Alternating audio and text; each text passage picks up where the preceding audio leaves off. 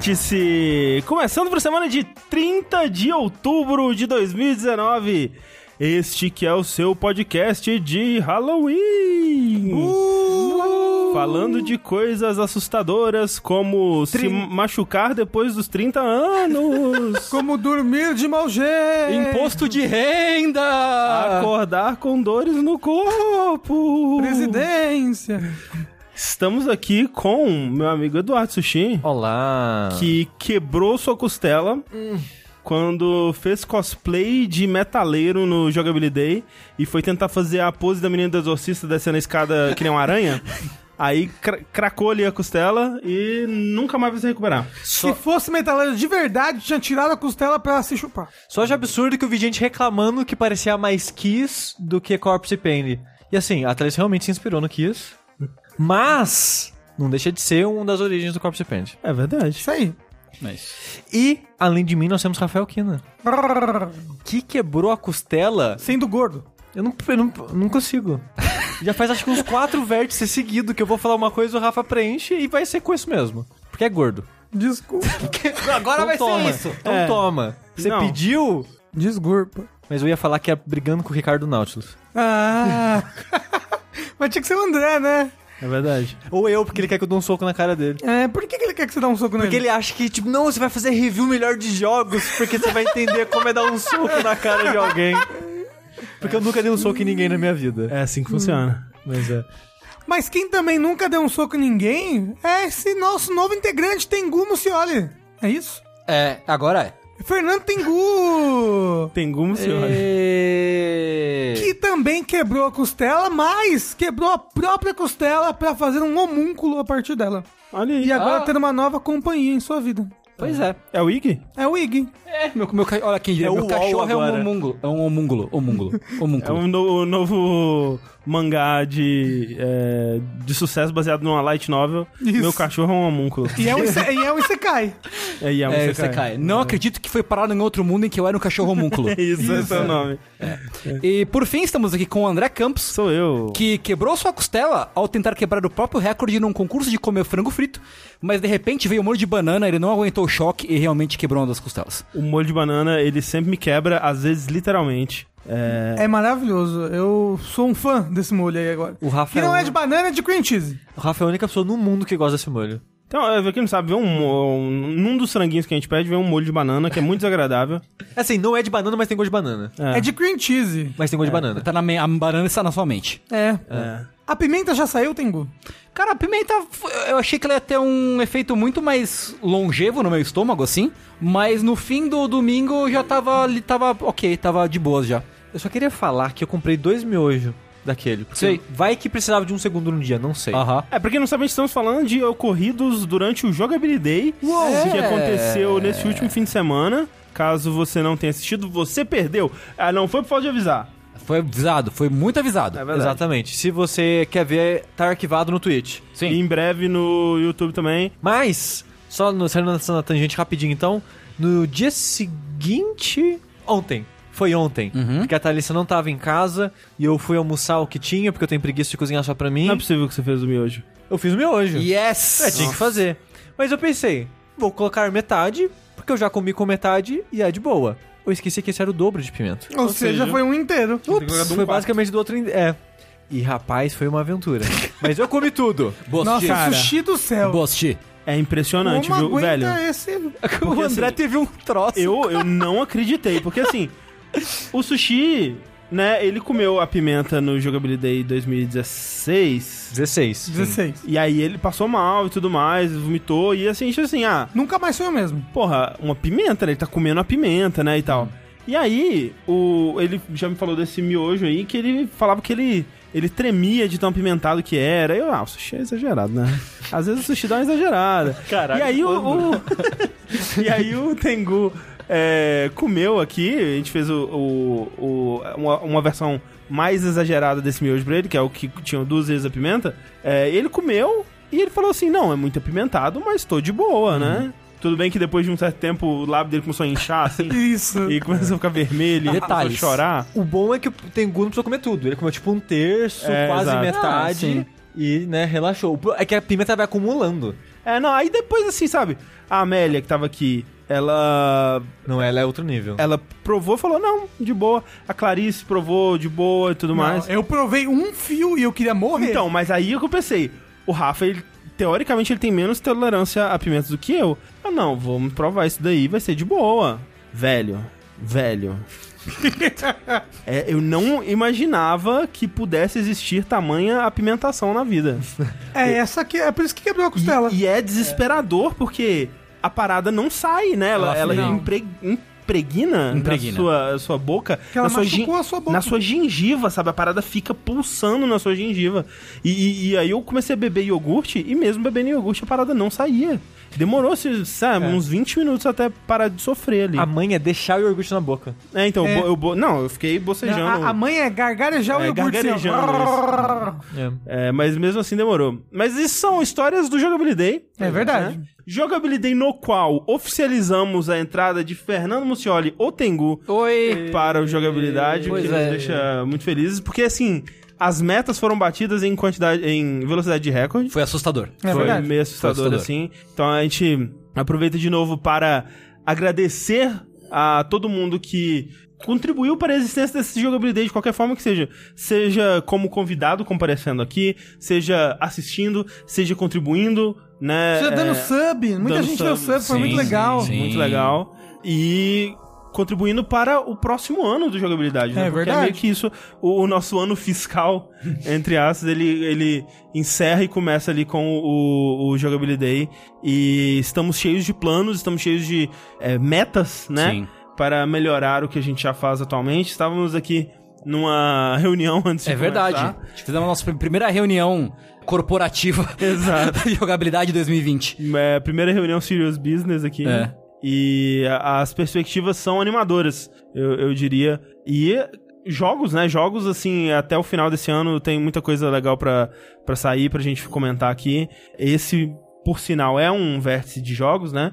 Se você. Algumas pessoas estavam meio confusas porque, teoricamente, há duas semanas atrás também foi de. Foi de notícias. Então, esse seria de notícias, mas é porque. Ficou uma semana sem. Semana passada a gente Isso. acabou não fazendo. É. Então, esse é. Por causa do jogabilidade. Sim. Então essa semana a gente vai falar sobre o que a gente tem jogado. Pra você que não sabe, está caindo de paraquedas, o Vértice ele acontece todas as semanas, ao vivo, na twitch.tv barra jogabilidade, alternando entre um episódio de jogos e um episódio de notícias. E depois ele vai para o nosso feed de podcasts, né? Se você só acompanhar ao vivo, saiba que se você procurar por jogabilidade no Spotify ou no seu aplicativo favorito de podcast, a gente deixa aqui o lembrete sempre. Não estamos recebendo por isso, mas o lembrete de que o Pocket Casts, que é o app de podcast que eu e o Sushi usamos, não sei do Rafa, não sei do Tengu, mas o... Eu uso o WeCast. É, mas o Pocket Cast tá gratuito e é muito bom, é, a gente recomenda. Top demais. Top. É um, um lembrete aí pra quem também não ah, acompanhou o Jogabilidade, que nós enfim temos camisetas. Uou! Antes a gente fazia as lives todos nus. Exatamente. Agora a gente finalmente tem camiseta. Pela primeira vez estamos vestindo camisetas. É, a gente trouxe de volta os modelos que a gente vendeu lá em 2017. É, 16. Que é, que, são, que é um modelo jogabilidade, né? Que, que é aquela tipografia maravilhosa. Com um triângulo no fundo e Isso, nas cores que a gente vendeu da primeira vez, que é o, o vermelho coral e o amarelo, mas com uma terceira cor nova, que é o azul, que sucesso de vendas, a azul é a mais vendida, Uou, é a que eu quero pra mim. Agora a camiseta, em vez de ser cinza, é preta. sim, mas tem tamanhos femininos Yes! e opção de moletom também, caso Top. por algum motivo você esteja sentindo frio, socorro. Mas Gostaria. assim, tem que comprar moletom agora que é mais barato. né? Exatamente. Não tinha essa, essa, essa coisa aí? É, tem que comprar a roupa da outra estação. Exatamente. E nós temos o modelo novo, a estampa nova, que é do Nerditude Gamer. É verdade. Que é uma. É o nosso análise acertada pop de videogames, né? Isso. Foi a piada interna que a gente fez uma vez. É, não, mas o, o pessoal fez o site do Nerditude Gamer. Caralho. Tem um, é um bom site com reviews maravilhosos. Eu queria dizer que eu gosto muito dessa camiseta. Porque eu gosto muito da tipografia do Nerditude Gamer, como se fosse uma banda de black metal, né? Sim. As letras todas coisadas. E tem um Sonic Green Reaper, né? Um Sonic morte com uma foice que é maravilhoso. É incrível. Excelente. Então, camisetas, jogabilidade, anúncio, etc. Pra quem não viu jogabilidade também, teve um retro novo. Sim. Teve o Linha Quente ao vivo. Isso. A pessoa- talvez você já viu no feed, mas tem ele ao vivo no Jogabilidade TV. Tem um realidade, né? Essas coisas todas no momento da gravação. Algumas não estão disponíveis no, no canal, mas quando você estiver ouvindo isso no feed, vão estar já. Sim. Então você pode acessar o o nosso canal do YouTube, que é youtube.com.br jogabilidade, e, ou jogabilidade TV, né? Dependendo do, do- da temática. Por exemplo, linha quente tá no jogabilidade TV, né? Mas o retro vai estar no jogabilidade principal. E a gente tá upando isso- todos os, os vídeos que a gente estreou no Jogabilidade por lá.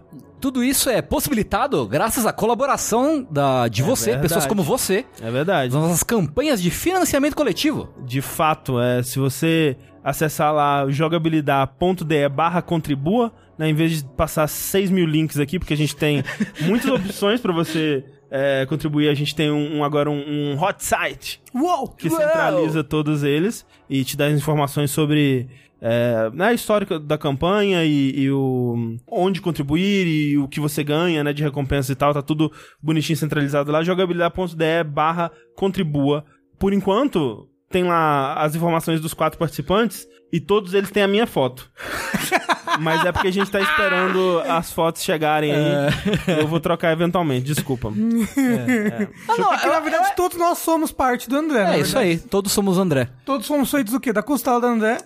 E o Tengu é o quarto integrante, por isso que tá doendo, porque ele- o André teve que tirar a costela pra fazer um integrante Caraca. novo. Tá se recuperando ainda. Verdade, cara, faz, Matou a charada. faz todo sentido agora. E um último, último, último aviso é que a gente tá fazendo uma pesquisa com o nosso público pra conhecer melhor o nosso público, né? A gente faz essa pesquisa de tempos em tempos. Acho que a última vez que a gente fez tem uns dois anos aí. Então é sempre bom dar uma atualizada nela, tanto pra saber quem é você, né? Tipo, é, informações sobre quem é você e como você consome o nosso conteúdo, e também um pouco de pesquisa de satisfação, né? Se você contribui ou não com as nossas campanhas, o que que te faria contribuir mais ou começar a contribuir, esse tipo de, de coisa que é muito valioso pra gente é, moldar como que a gente vai guiar a- a- os rumos de jogabilidade nos próximos meses, no próximo ano aí. Então, se você tá ouvindo a versão em podcast desse programa, o link tá na descrição e acessem lá. Muito obrigado. É, re- é realmente muito importante pra gente entender como que a gente vai prosseguir aqui é, é, em termos de projeto de jogabilidade Sim. é, daqui pra frente, em dois, dois fim de 2019 e começo de 2020. É, e é uma pesquisa concisa, a gente sabe que a gente não tá cobrindo todas as coisas que a gente poderia cobrir nela, mas é justamente pra ser uma coisa rápida, né, que a gente pegue o máximo de, de, de resposta possível de todo mundo pra ter essa visão geral mesmo. É, vamos lá então para os joguitos. Uou! Eu posso começar falando de osso, já que o André tá com um possível osso trincado, quebrado ou danificado ou o que seja. Hum, Eu posso falar de um joguinho que você joga com esqueleto. olha aí. Olha só! Medieval, né, um jogo que saiu pra PlayStation 1 lá em 98, no mesmo dia que Metal Gear Solid. Me surpreende que as pessoas tenham jogado e gostado dele. Ah, para. Eu- Metal Gear Solid eu também. É. Fico muito surpreso que alguém gostou. Sabe que eu joguei bastante Medieval na época? eu também, eu gostava muito, mas pensar que ele saiu no mesmo dia que Metal Gear É muito doido, e né? teve sucesso de vendas ainda. Eu jogava... Ah, mas o que que era Metal Gear naquela época, sabe? Cara, Metal Gear é um dos jogos mais vendidos do PlayStation 1. Tá, mas na, na época que lançou as pessoas já estavam com essa Sim, gana por Metal o Gear. hype tipo, do. Metal Gear ele era grande. É? já. Hum. É, eu jogava Medieval porque eu não tinha Nintendo 64 pra jogar Zelda. É Que isso. saiu uma semana antes. Era- uma era o meu- parada assim. Qual, Era- o Ocarina? É, saiu tudo, Nossa. saiu tudo próximo. Caramba, É. que loucura. Triste. Eu também joguei bastante dele na época e eu gostava muito. Só não gostei muito do 2, acho que eu nunca terminei o 2. Eu não Tem cheguei a jogar dois? o 2. Tem. E é do Play 1? Play 1 também. Ele é, ele é como? Ele é fase, tipo, linear? A fase você tem um começo, tem que chegar até o fim? Ou ele é mais tipo um collectathon, que era bem né, comum nessa época? Então, ele não é um jogo de plataforma. Ele é um jogo de ação em 3D que tem algumas fases com plataforma. Você tem um botão de Hum. pulo e tem alguma fase ou outra que pede mais disso de você. Mas ele é mais um jogo de ação e exploração de certa forma. E eu tô falando dele agora porque saiu um remake dele, acho que na semana dessa gravação ou na semana anterior, pro PlayStation 4. Remake, remake, não é remaster, né? Ele é feito do zero, igual foi o, a trilogia do Crash, Do igual a trilogia do Spyro. Spyro recentemente Uhum. ele é um jogo e o remake ele tá bem próximo do original. E é Mais do que deveria? Então, ele, assim como o Crash e o Spyro, tenta ser bem fiel. Uhum. E enquanto eu jogava ele, eu tava pensando, caralho, tipo, é um pra um isso aqui, tá igualzinho e tal, nossa. Tem uma coisa muito legal nele, que eles adicionaram um coletável no jogo. Ah, Que é um coletável que começa a aparecer assim que você tá na, lá, na penúltima fase, algo assim, pra te, meio que te incentivar ou A dar uma, uma- prolongar o jogo pra você rejogar todas as fases. Quando você faz todos esses coletáveis, você libera o jogo original.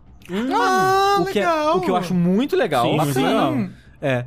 É, No emulador de PS1 mesmo, porque tem aquela tela branca, né, do logo da Sony, e depois, né, aparecendo o símbolo do PlayStation e tal. E eu vi que não, eles mudaram bastante. Não bastante, mas eles mudaram algumas coisas pra deixar o jogo um pouco mais interessante, funcionar um pouco mais hoje em dia. Por exemplo, no jogo original, você só podia equipar uma arma. Hum. Você queria outra, equipar outras armas e tal, você tinha que ir no inventário e equipar a próxima arma.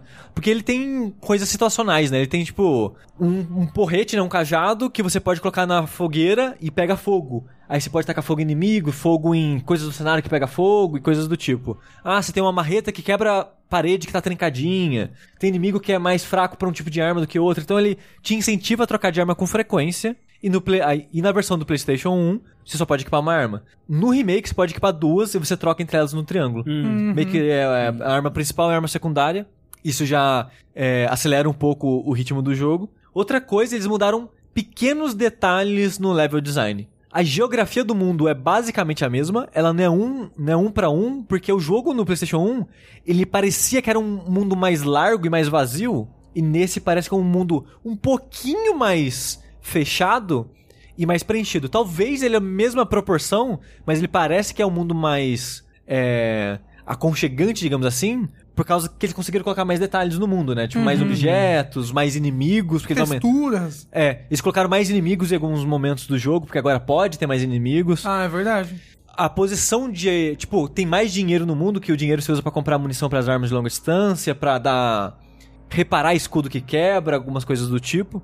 Eles aumentaram a quantidade de dinheiro que você acha no mundo. Mas tudo isso, sem exagerar nas alterações, tá na minha cabeça. Era o mesmo jogo, porque. É a isso- memória É, emocional. então, né? esse, negócio é, assim. esse é o remake ideal, né? Tipo, não só ele tá melhorando sem é, mudar demais a, a experiência original, como ele tá disponibilizando um jogo original. Tipo, porque eu fico com medo, por exemplo, de, de remakes que, que mudam muito, né? E, e acabam substituindo o jogo original. Por exemplo, Shadow of the Colossus. Eu tenho um certo medo dele, esse remake substituir o, o, o jogo original meio que na, na- no consciente. consciente e até na, na facilidade de acesso, né? Porque o remake do original só pro PlayStation 3, né? Vai saber se ele eventualmente vai sair do PlayStation 3 algum dia. O remaster, você diz, né? É, é, exato, o remaster do, do, do Shadow.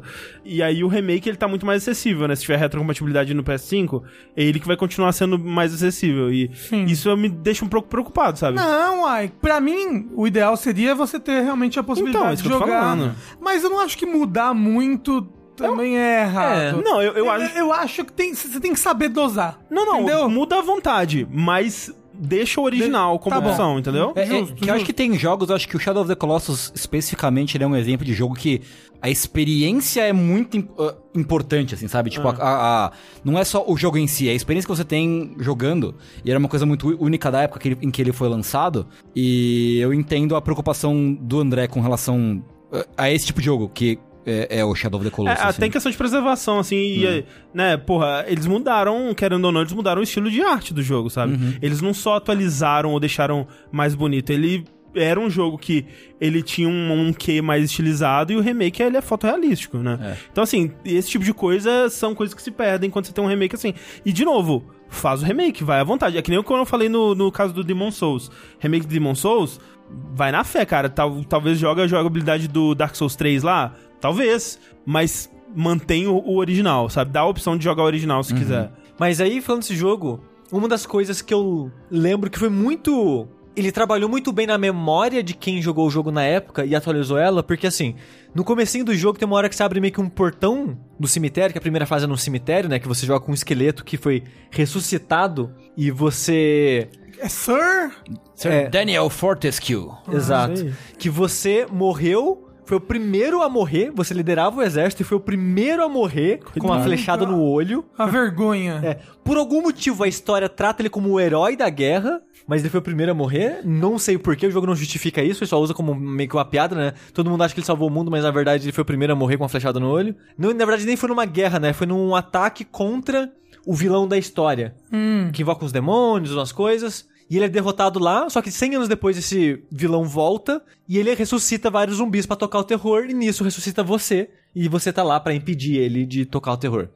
Então essa primeira fase no cemitério tem uma hora que você abre a porta, e é uma porta de madeira, né? Você não vê o que tem atrás dela. E quando ela abre no remake, tem tipo uns oito inimigos na porta e pula com tudo na sua cara.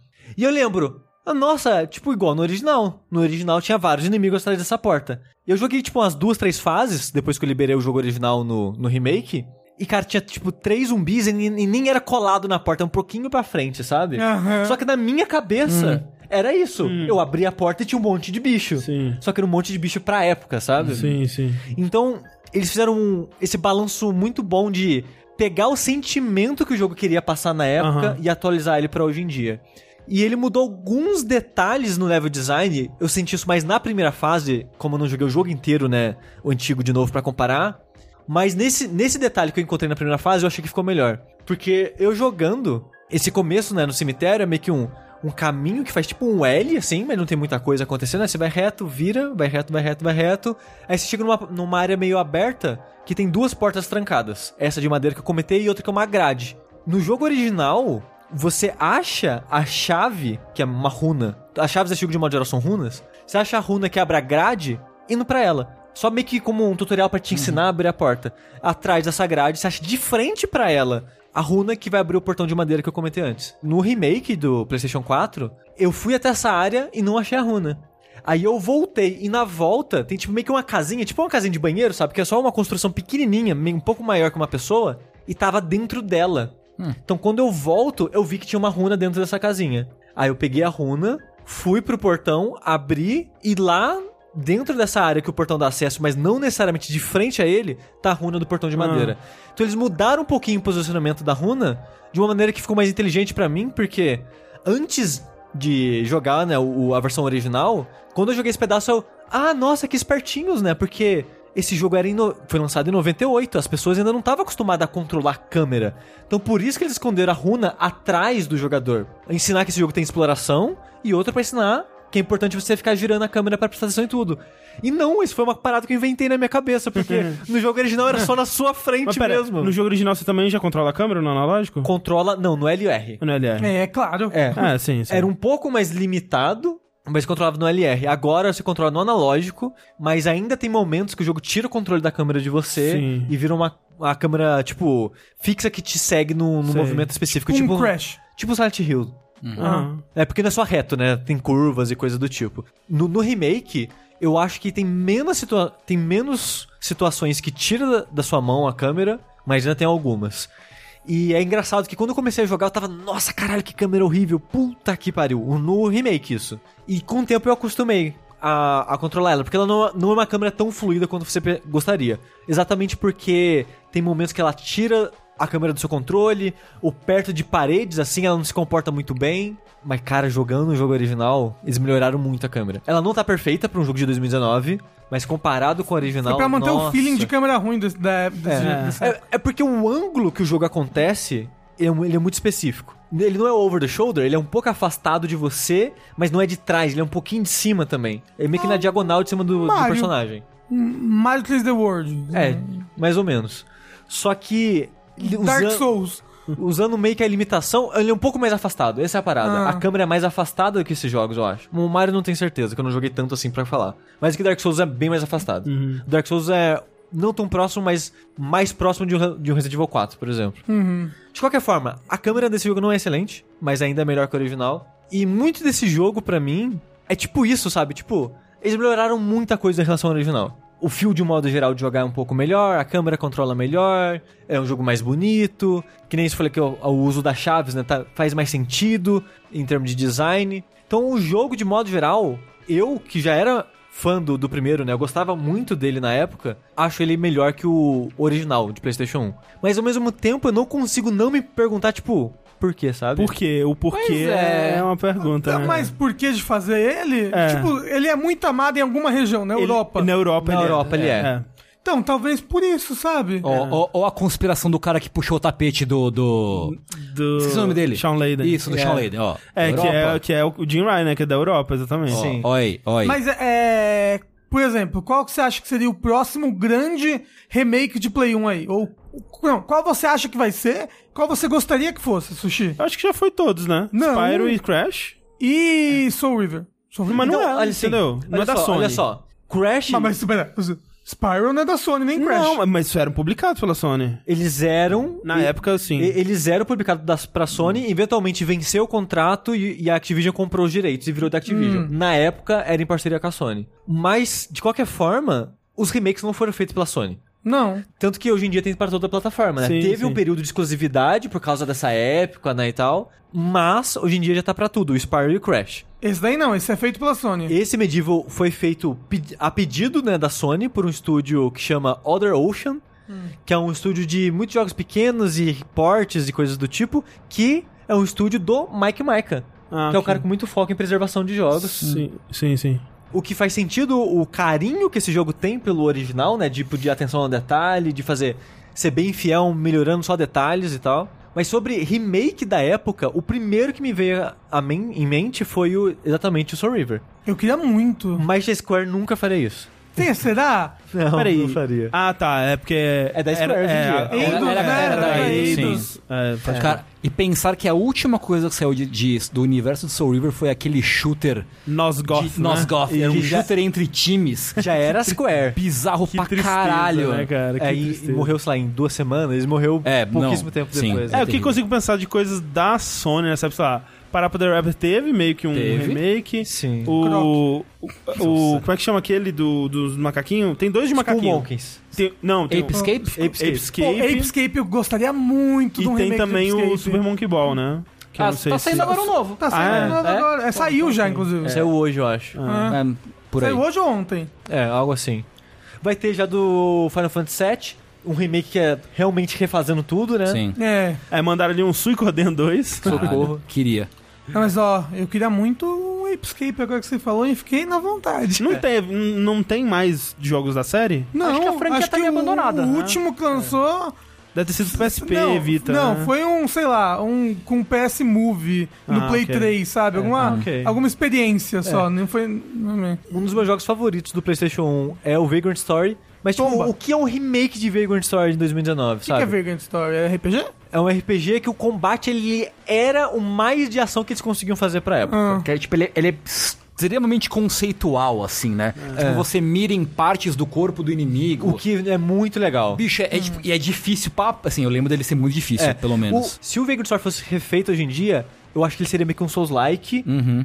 com mira em parte do corpo, tipo o The Surge. Sei. Mas o, um que seria meio Souls like seria o Soul River também, eu acho. Não, ele seria Zelda. Zelda, É, seria Zelda. Ele é a estrutura de Zelda. É, mas né. Mas é o quê? Dark Souls é tipo Zelda. Ele seria mais próximo de um Darksiders. É. É, pode é, ser. É, que é. Zelda. Mais soltinho, assim, né? Sim, É. sim, sim. Mas então, o Medieval, eu não recomendo ele pra quem nunca jogou. Você acha? Porque eu tava pensando, eu vou pegar. E eu nunca joguei o primeiro. Mas, mas, por exemplo, o Spyro você recomendaria, né? O Spyro é melhor que Medieval. Hoje em dia eu acho o Spyro Então, melhor que porque Medieval. o Spyro original já era melhor que Medieval. Então, na época eu não achava. É? Na época eu, eu joguei, não terminei Spyro, mas eu joguei algumas fases Mas do porque Spyro era, na você época. era criança e criou a, a caveirinha, não o dragão fofinho. É, mas é que o É o verdade. É que o Medieval ele não é trevoso, ele é fofinho. Na sua cabeça ele era trevoso Não, de criança. achei ele trevoso. Ca- caveira! Ah, uma coisa que eu achava legal no Medieval, antes de, de falar da recomendação, é que eu não sabia inglês, não sabia porra nenhuma. Ah, Então, pra mim, esse jogo tinha muito de tentativa e erro e tinha muito de exploração. Hum. Porque ele tem muito disso, que ele tem estrutura de fases, né? Tipo, você começa uma fase e você vai do começo ao fim e beleza. Aí ele tem um coletável master, que é tipo um cálice, que pra você coletar esse cálice, você tem que matar X inimigos no mapa, que você vai coletando as almas dele. E quando você coleta 100% das almas, você tem que achar o cálice no mundo. Às vezes tá num lugar de fácil acesso, às vezes tá escondido. E quando você termina a fase com esse cálice, você ganha uma arma nova. E tem muito disso de fase de... Você vai numa fase e tá meio que escondido nela um item que você vai usar numa parte da outra fase pra progredir nela, senão você não termina a fase. Nossa. Você tem que sair dela e beleza. Tem parte que você tem que, tipo. Tem uma parede de fogo que você não ultrapassa, você tem que achar uma maneira de conseguir uma armadura de dragão, porque aí você fica imune a fogo e tal. E pra você conseguir essa armadura, ela, na minha cabeça de criança, era muito obtuso e difícil de conseguir e tal. Hoje em dia, jogando sabendo né, inglês e tal, o jogo ele te mastiga e cospe tudo que você tem que fazer. Mesmo original. Então, isso que tá, o original não joguei o suficiente. Eu Pode joguei só as primeiras fases só pra refrescar a cabeça, né, e comparar. essa parte mais complicada, tipo, de, de, de fazer esse vai e vem das fases e tal, no remake, pelo menos, é bem explicadinho. Sempre tem, tipo, a maneira que esse jogo se comunica com você é por livros. Ele originalmente não tinha um tutorial, tutorial de aparecer na tela botões, né? Você, tipo, ia lendo livros e os livros te falavam, ah, olha, você pode pular com isso e tal. Aí você chega numa fase, aí tem um livrinho dando um contexto da fase, coisa do tipo. E nesses livros eles dão meio que dicas muito claras de o que fazer, onde conseguir tal item, onde usar tal item, esse tipo de coisa. Então, um dos motivos que eu gostava desse jogo quando era criança, meio que não era por causa do jogo, era por minha causa. Era uma limitação minha que deixou esse jogo melhor. Miyazaki é você? E eu achava legal isso, porque na minha época, sei lá, 10, 12 anos jogando esse jogo, eu achava muito legal isso de, de explorar e descobrir o jogo aos poucos e bater cabeça. Porque era tipo, caralho, era isso que eu tinha que fazer, porra, que legal. Porque tinha muito isso da experimentação, sabe? E eu gosto desse sentimento de. dessa descoberta, sabe? Parece que o jogo tá desdobrando na minha frente e esse jogo não tem isso, na verdade. Só tinha porque eu não entendi o que ele tava pedindo pra mim. Então, esse elemento que eu gostava muito do jogo meio que não existe. E hoje em dia eu sinto que eu gosto menos dele por causa disso, sabe? E eu aprecio mais o Spyro porque eu consigo ver melhor o que ele fazia pra época dele, do, de jogo de plataforma e tal. um, né? 1. Acho Eu- mais um. É, o 3 eu acho legal também. Eu acho que o, pra mim fica 1, 3, 2. Na ordem de qualidade, assim. Ó, pra mim, um, dois, três, hein? Três é o pior. Mas sobre o Medieval, eu acho que ele é um jogo que envelheceu mal, sabe? Talvez por causa dessa minha experiência. Uhum. E eu acho difícil justificar ele porque ele não é full price, felizmente. Ele é 30 dólares. Ok. Ah, ok. Então ele tá uns. Eu não sei quanto ele tá na PCN brasileira. 600 reais, Eu vou ou chutar menos. 120 reais aí. Uhum. O que eu acho caro pra esse jogo. Se você for fazer tudo, no, no caso é terminar todas as fases pegando cálices e pegando os coletáveis novos, que foi o que eu fiz, acho que o jogo vai durar em torno de umas 15 horas, 16 horas. Também porque eu fui platinar ele, tive que fazer umas coisas mais específicas pra platinar. Então eu acabei levando umas 16 horas pra mais pro jogo. Talvez você ache isso o suficiente, mas o negócio é, eu não me diverti tanto com o jogo quanto eu gostaria ter me divertido. Quando eu joguei no original, no Play 1, eu não joguei o, o remake. é, eu lembro dele ser muito engraçadinho, tipo, gostava do humor dele. Porque, tipo, quando você enche o cálice e vai é, pegar as itens novos, armas novas, né? Você vai no hall dos heróis, aí você vai conversar com os heróis de verdade. Isso. E, tipo, meio que dá uma zoadinha, tipo, pô, você não é herói, né? Esse pá. Pô, Exato. uma mancada, né? Tipo, eu lembro de ter. Eu lembro, tipo, com um carinho dele ser engraçadinho, assim. Então- tipo, ele, ele ainda tem isso?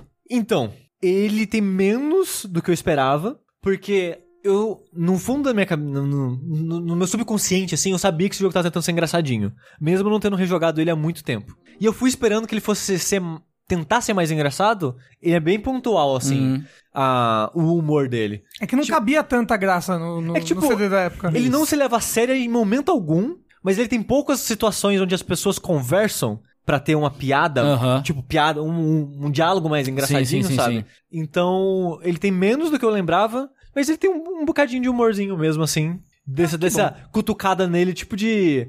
Ah, você não é herói, o que você tá fazendo aqui? É. Ou o cara que era meio que seu assistente, que era um arqueiro que morreu na guerra, por algum motivo ele não viu você morrer, então ele acha que você realmente é um herói. então ele, ele fica, tipo, todo pagando pau pra você, sabe? Mesmo você não sendo nada. Então ele tem um, tem um, um pouco de humor, sim, nele. Mas é, é menos do que eu pensava que ele fosse ter. Pode crer. Mas, eu- é- mas é por isso que eu acho difícil justificar ele pra quem nunca jogou, sabe? Que ele é um jogo antiquado, que eu acho que não envelheceu tão bem assim. Que pro Brasil, 120 reais é caro. Você pode jogar comprar aí um Remnant por esse É preço. verdade. Isso Né? É verdade. Então, se você gostava muito de Medieval, como eu, é, na época, eu acho que vale a experiência de você revisitar esse jogo. Uhum. Principalmente porque tem o original lá. E eu achei isso muito legal, essa sacada. Mesmo que seja. Você tem que pegar todos os coletáveis pra É. liberar e Ah, tal. mas é legal, é Sim, legal. mas sim, mas eu achei bem É legal. legal isso. e, e importante. Eu acho que todo remake tinha que fazer isso Sim. sempre que possível, pelo menos. E a platina é de boa. Clonoa. Porra, tá aí. É um remake. Que eu ia gostar muito que Eu, tivesse. é, eu gostaria muito que tivesse um remake de Clonoa. Beleza, então Medieval, o remake para o PS4. Agora, Tengu, Senhor. falando de revisitar clássicos do PlayStation 1 ou, ou jogos que remetem a clássicos do PlayStation 1, Ah. você tem alguma coisa pra compartilhar conosco aí? Eu joguei recentemente ah, um tal de Indivisible. Que é, como você bem pontuou, é muito inspirado em um clássico do PlayStation 1. que deveria ser refeito ou relançado, que é o Valkyrie Profile. Não Que- de celular. Não o celular. Assim, falaram que o porte de celular é um bom porte, mas eu, eu queria jogar ele aqui no É. PC que seja. Nossa, ca- Valkyrie Profile é bom É bom, demais. é É bom. bom, Nossa. demais. Indivisible, ele é um jogo feito pela Lab Zero Games, Que fez o que mais? o mesmo pessoal que fez Skullgirls. Ah, é que é um jogo verdade. de luta bem legal, inclusive. Eu acho que é um dos únicos dois jogos do estúdio por enquanto. Sim, né? sim. E aí, é um jogo que tem muitas influências de Valkyrie Profile, de é, coisas RPGs clássicos do PlayStation 1, de jogos de luta, né? Porque tem lá no, no meio tem o Max Z, que é um cara que era competidor de jogo de luta, trabalhou no Skullgirls, desenvolveu o Skullgirls, que é um jogo de luta, afinal de contas. E é um jogo que ele entrou numa campanha de financiamento coletivo em 2015 e foi lançado agora só em outubro de 2019. Então foram quase quatro anos aí de desenvolvimento, alguns adiamentos, to- toda aquela coisa que a gente já conhece Sim, sim. de campanha de Kickstarter de Normal, praxe. de né? praxe, De é. praxe, né? Caso é que eu fiquei muito triste com esse jogo. É mesmo. muito triste. Eu Mas vendo- eu vi esse sentimento geral das pessoas. Assim. Eu vendo a reação a esse jogo foi uma coisa meio. Eu não joguei, mas foi meio. de partir o coração, assim. É, tipo, Pois. é, pra ser aberto e sincero, eu dei dinheiro na campanha, conheço gente que trabalhou na arte do jogo, Uhum. né? Então, assim, tem uma, uma relação de acreditar, assim, sabe? De acreditar e ter uma, uma- um pouquinho de relação afetiva, porque, né, gente é, é, que participou do desenvolvimento do jogo em alguma capacidade. Entretanto, né, e, e uma coisa, o que me convenceu a apoiar o projeto no, no- a princípio foi que logo que entrou a campanha, eles lançaram uma demo. Hum. Tipo, ó, toma aqui um protótipo, vai ser mais ou menos assim. Eu falei, porra, tá aí. É um começo. Pô, os caras já começam a campanha te mostrando como vai ser. É. Não, só, não só mostrando, mas tipo, ó, joga isso aqui. Se você gostou disso, disso aqui, se pá, você vai gostar de ter o jogo completo na sua mão. E era legal a demo. E era legal. E dá pra, dá pra ver, assim, claramente naquela hora, a, a influência de Valkyrie Profile, que como é pra quem não Sim. conhece. Valkyrie Profile é um RPG que você contrata bilhões de personagens pro seu time, e no combate, ele é, não é um, ele é um combate meio por turno, mas não é como um Final Fantasy, por exemplo. Começa o combate e você tem o turno do seu grupo e o turno do grupo adversário. Quando tá no, grupo, no turno do seu grupo, cada botão do controle é um ataque de um personagem. Então, se você apertar o triângulo, vai um. Se você apertar o X, vai outro na sequência e dá um combo. Cada um dos quatro botões corresponde a um A personagem. um personagem, né? E isso gera uma dinâmica de combate muito legal. E era assim no Valkyrie Profile. Sim, Sim. Porque, tipo, a dinâmica no Valkyrie Profile é. Você tem esses quatro personagens, cada um sendo um, um dos botões principais do controle. Uhum. Só que tem um inimigo que ele tem, sei lá, defesa. Aí você pode usar o mago, que posicionamento no Valkyrie Profile é muito importante. No Indivisible Não é. não é importante. Não é. Então você, tipo, tem que deixar só o mago no fundo. Aí você pode usar o mago pra meio que arremessar o cara pro ar, o- que, porque ele ia ficar defendendo. Aí os seus personagens. O mago no fundo, no caso, porque ele toma menos dano, né? Tipo, É porque os É, inimigos é normalmente não atacam fundo. certo. Não é. Só outros magos Ah, ou entendi, arqueiros e tal. Então você deixa ele num lugar de, de proteção. E ele também tem ataques muito poderosos. Mas só tem um ataque por turno. Uhum. Os seus outros personagens, dependendo da arma, ele tem um a três ataques. E a arma que determina isso. E as armas têm ataques diferentes. Então, tipo, tem uma arma que é um corte, sei lá, que tá em uma espada, por exemplo. Da Lenneth, né, que é a protagonista. Tem uma arma que vai ser um ataque horizontal. E uma outra que vai ter um ataque vertical. Uma outra que vai ser tipo uma rasteirinha. E conforme você vai pegando as armas, você vai meio que podendo equipar três ataques diferentes na arma na ordem que você quiser pra você criar o seu combo e você pode fazer isso com todo mundo do seu grupo. Então você tem uma personalização muito grande do combate no Valkyrie Profile. É, é um combate muito profundo e muito interessante de você explorar as possibilidades do combate. É. E isso já era meio que prometido na, no protótipo do, do Indivisible. Porque você tem, né, como você. Como no Valkyrie Profile, cada personagem é um botão da- do- de, de face, né, do, do controle. E aí você tem o ataque normal, o ataque segurando pra cima, o ataque segurando pra baixo. Que aí você, ah, você levanta o inimigo pra dar um combo aéreo. Ou você passa uma rasteira pra quebrar a defesa. Tem personagens que você, é, por exemplo, pra baixo, o, o, o Dark, que é um cara da espadona de pedra. Pra baixo, o ataque dele, ele dá um buff nele mesmo. Tem personagem que você aperta pra, pra cima, ele cura o grupo. Sei. Então, assim, tem uma exploração, aí já prometia coisas legais, mas ele era um jogo cru, né? Uma, uma demo, um protótipo. Uhum. É fala, o que se "Ok, espera, é." É um jogo cru, espera-se que seja cru, porque é um protótipo de um Kickstarter. Sim. Qual não foi minha surpresa quando o jogo continuou cru, quando ele saiu na versão final? Que curioso. Mas ficou Né? pior do que o protótipo? Não, ele, ele sim, ele ficou pior no sentido de tipo. Isso é o jogo? Tipo, o jogo era o protótipo, mais ou menos, sabe? É. O, o o meu problema com o jogo é que ele começa de um jeito e termina do mesmo jeito. O combate não muda, não, Não evolui. evolui. Não. Os personagens, até o ponto que eu tô no jogo, eu tinha, sei lá, 8, 10 personagens na party. E apesar de todos terem uma leve diferença, no final das contas o combate acontecia exatamente da mesma maneira o tempo todo. É baixar botão, você acha? Mais ou menos. Ele não tem muito de timing, não precisa pelo menos, é um jogo bem fácil. E essa profundidade que eu falei do Valkyrie Profile, eu fiz questão de explicar ela, porque ela era um dos motivos que fazia o jogo ser tão divertido, o Valkyrie Profile. Nesse jogo eles limaram tanto, tipo, posicionamento não, não faz mais tanta diferença. A defesa é importante, mas nem tanto porque o jogo não é tão difícil assim. Essa parada dos combos das armas que eu falei, não tem essa personalização. O que tem é só esse, o baixo, o cima e o neutro, né? Que o Tengu tava comentando. Mas o seu personagem já começa com isso e vai terminar com isso, ele não vai mudar. O, o jogo não tem equipa- equipamento, você não aprende coisas novas, então ele meio que começa Nossa. e termina idêntico. É, ou não tem equipamento, não tem dinheiro. É, os level up só aumentam a, A a vida. vida, é, se, se não me engano. É. Ah, e assim, tem, tem variedade de personagens. Então, começando pelas coisas boas, o combate é legal, apesar de ser fácil. Porque, tipo, tem muitas mecânicas interessantes de jogo de luta. Por exemplo... ah, Tem juggle. Tem, tem, tem juggle, isso é uma coisa, né? Você levantar o inimigo e bater nele no ar, enquanto ele tá é, vulnerável no ar. Tem coisas tipo, tem personagens que dão ataques no grupo inteiro, você pode defender com o grupo inteiro. Você pode, quando ele tá com um personagem, você pode ou defender normal, ou apertar o botão de ataque daquele personagem na hora com, o timing certo pra dar um parry, por exemplo. E aí você não perde tanta vida. E você ganha barra de especial quando você faz isso. Tem personagem que ele vem te agarrar. E como num jogo de luta, se você defende o agarrão, você toma o agarrão. Então a única forma de você é, escapar do agarrão é fazendo tech, que eles chamam de tech, né? Você que dá é, um agarrão Que é apertar o ataque, no caso, na mesma hora. Sim. Ah, então, tem personagens que estão. Tem uma variedade legal. Por exemplo, tem uma, uma personagem que ela tem um poder de água, né? Toda vez que ela ataca, ela joga poças de água pelo cenário, pela arena. E você faz um ataque dela que ela ativa a água. Se tiver inimigo na água, ele toma dano. Se tiver aliado na água, ele se cura. Olha que legal. Tem uma personagem que ela tem um, um fazão gigantesco, né? Ela tem duas stances, né? Duas poses de luta. Ou ela tá no chão, ou ela tá pendurada no fazão, voando. Isso muda é, o tipo de ataque que ela sofre, o tipo de ataque que ela dá. Então, tem uma profundidade teórica no ataque, no, no combate, perdão. Tem horas que esse combate ele começa a demorar demais, assim, você fica muito preso no combate, que deixa de ser interessante, ah, e os inimigos parecem só esponja de, de HP e tal, e, e deixa de ser realmente uma experiência boa. Mas, a coisa que, que estragou pra mim o jogo, porque assim, tem jogos que são maiores do que a soma dos elementos deles Sim, né? sim. Que você tem uma coisa ruim aqui, uma boa aqui, uma ruim aqui, você releva o que tem de ruim.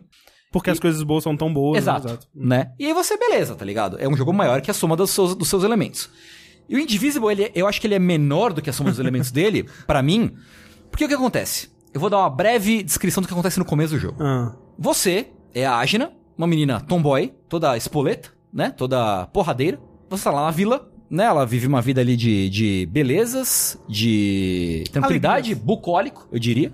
Ele tem umas, umas influências polinésias, né? Muita Sim. influência do, do sudoeste, sudeste asiático, assim. Sim, sim, Né?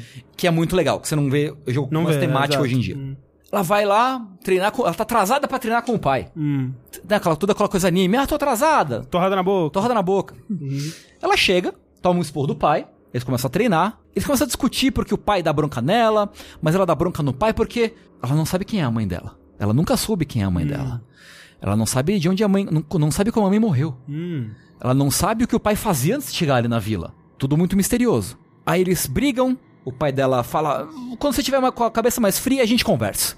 E vai embora. Hum. Beleza, acaba o tutorial. Você começa a voltar, tem fumaça saindo da vila. Hum. A vila tá pegando fogo. Ah, meu Deus. A vila foi atacada. A Agna vê ali o pai dela sendo assassinado. A sangue frio. É um RPG que chama isso daí. RPG. Então, pois é, a sangue frio. O cara tá lá na frente dela. Você enfrenta, eles lutam. Acontece alguma coisa que o cara entra na mente dela. Ele vira um espírito e entra na consciência dela. O, o, vi- o vilão? O vilão. Ok. Ela, tipo, ah, você matou meu pai, você tá na minha cabeça, papapi papapá, eu quero me vingar, então a gente vai atrás do seu chefe, que é o Imperador Mal. Beleza. Cinco minutos depois, cinco minutos depois, você entra na floresta, encontra uma bruxa que taca fogo nas coisas. Aham. Elas começam a fazer brincadeira uma com a outra. Aí, tipo, ah, esse aqui é o meu tigre. Ele morreu, hahaha. ah, que legal, você tem um tigre morto, haha, com um espírito, hahaha. ah, tem esse cara aqui na minha cabeça, ele é mó otário, hahaha. Gente! Tipo, você Zero acabou peso. de. Sabe? Você acabou de ver o seu pai sendo brutalmente assassinado.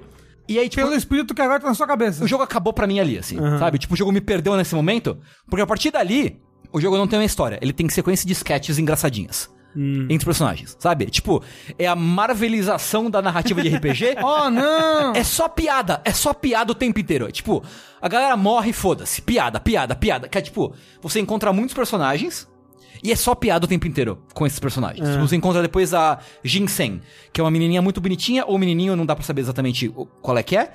Que o lance é que ele tem um, um alho poró, sei lá, um aipo na cabeça. É... E o lance Acho que, é é que ele um, acho que é um nabo. é um, sei lá, um vegetal. E aí, o lance é que ela, que ela cura. Ah, e aí, tipo, ah, eu tô aqui buscando um vegetal do mal, hahaha. É, se pá, tem um monstro assassino aqui, hahaha. Ah, puxa vida, tamo- precisamos tomar cuidado pra não encontrar esse monstro assassino, hahaha. Sabe, tipo, cadê? Cadê a história de vingança, sabe? Cadê, cadê tudo que o aconteceu? drama, é. Entendeu? Cadê desenvolvimento de personagem? Não tem. Zero. Ah. E, é- e a partir daí é clichê em cima de clichê em cima de clichê. Tipo, Poder da amizade. Poder da amizade, você encontra o Imperador do Mal. Ele fala, haha, mas você não sabe de onde você veio, menininha. Você não sabe que você tem um poder místico escondido dentro, dentro de você.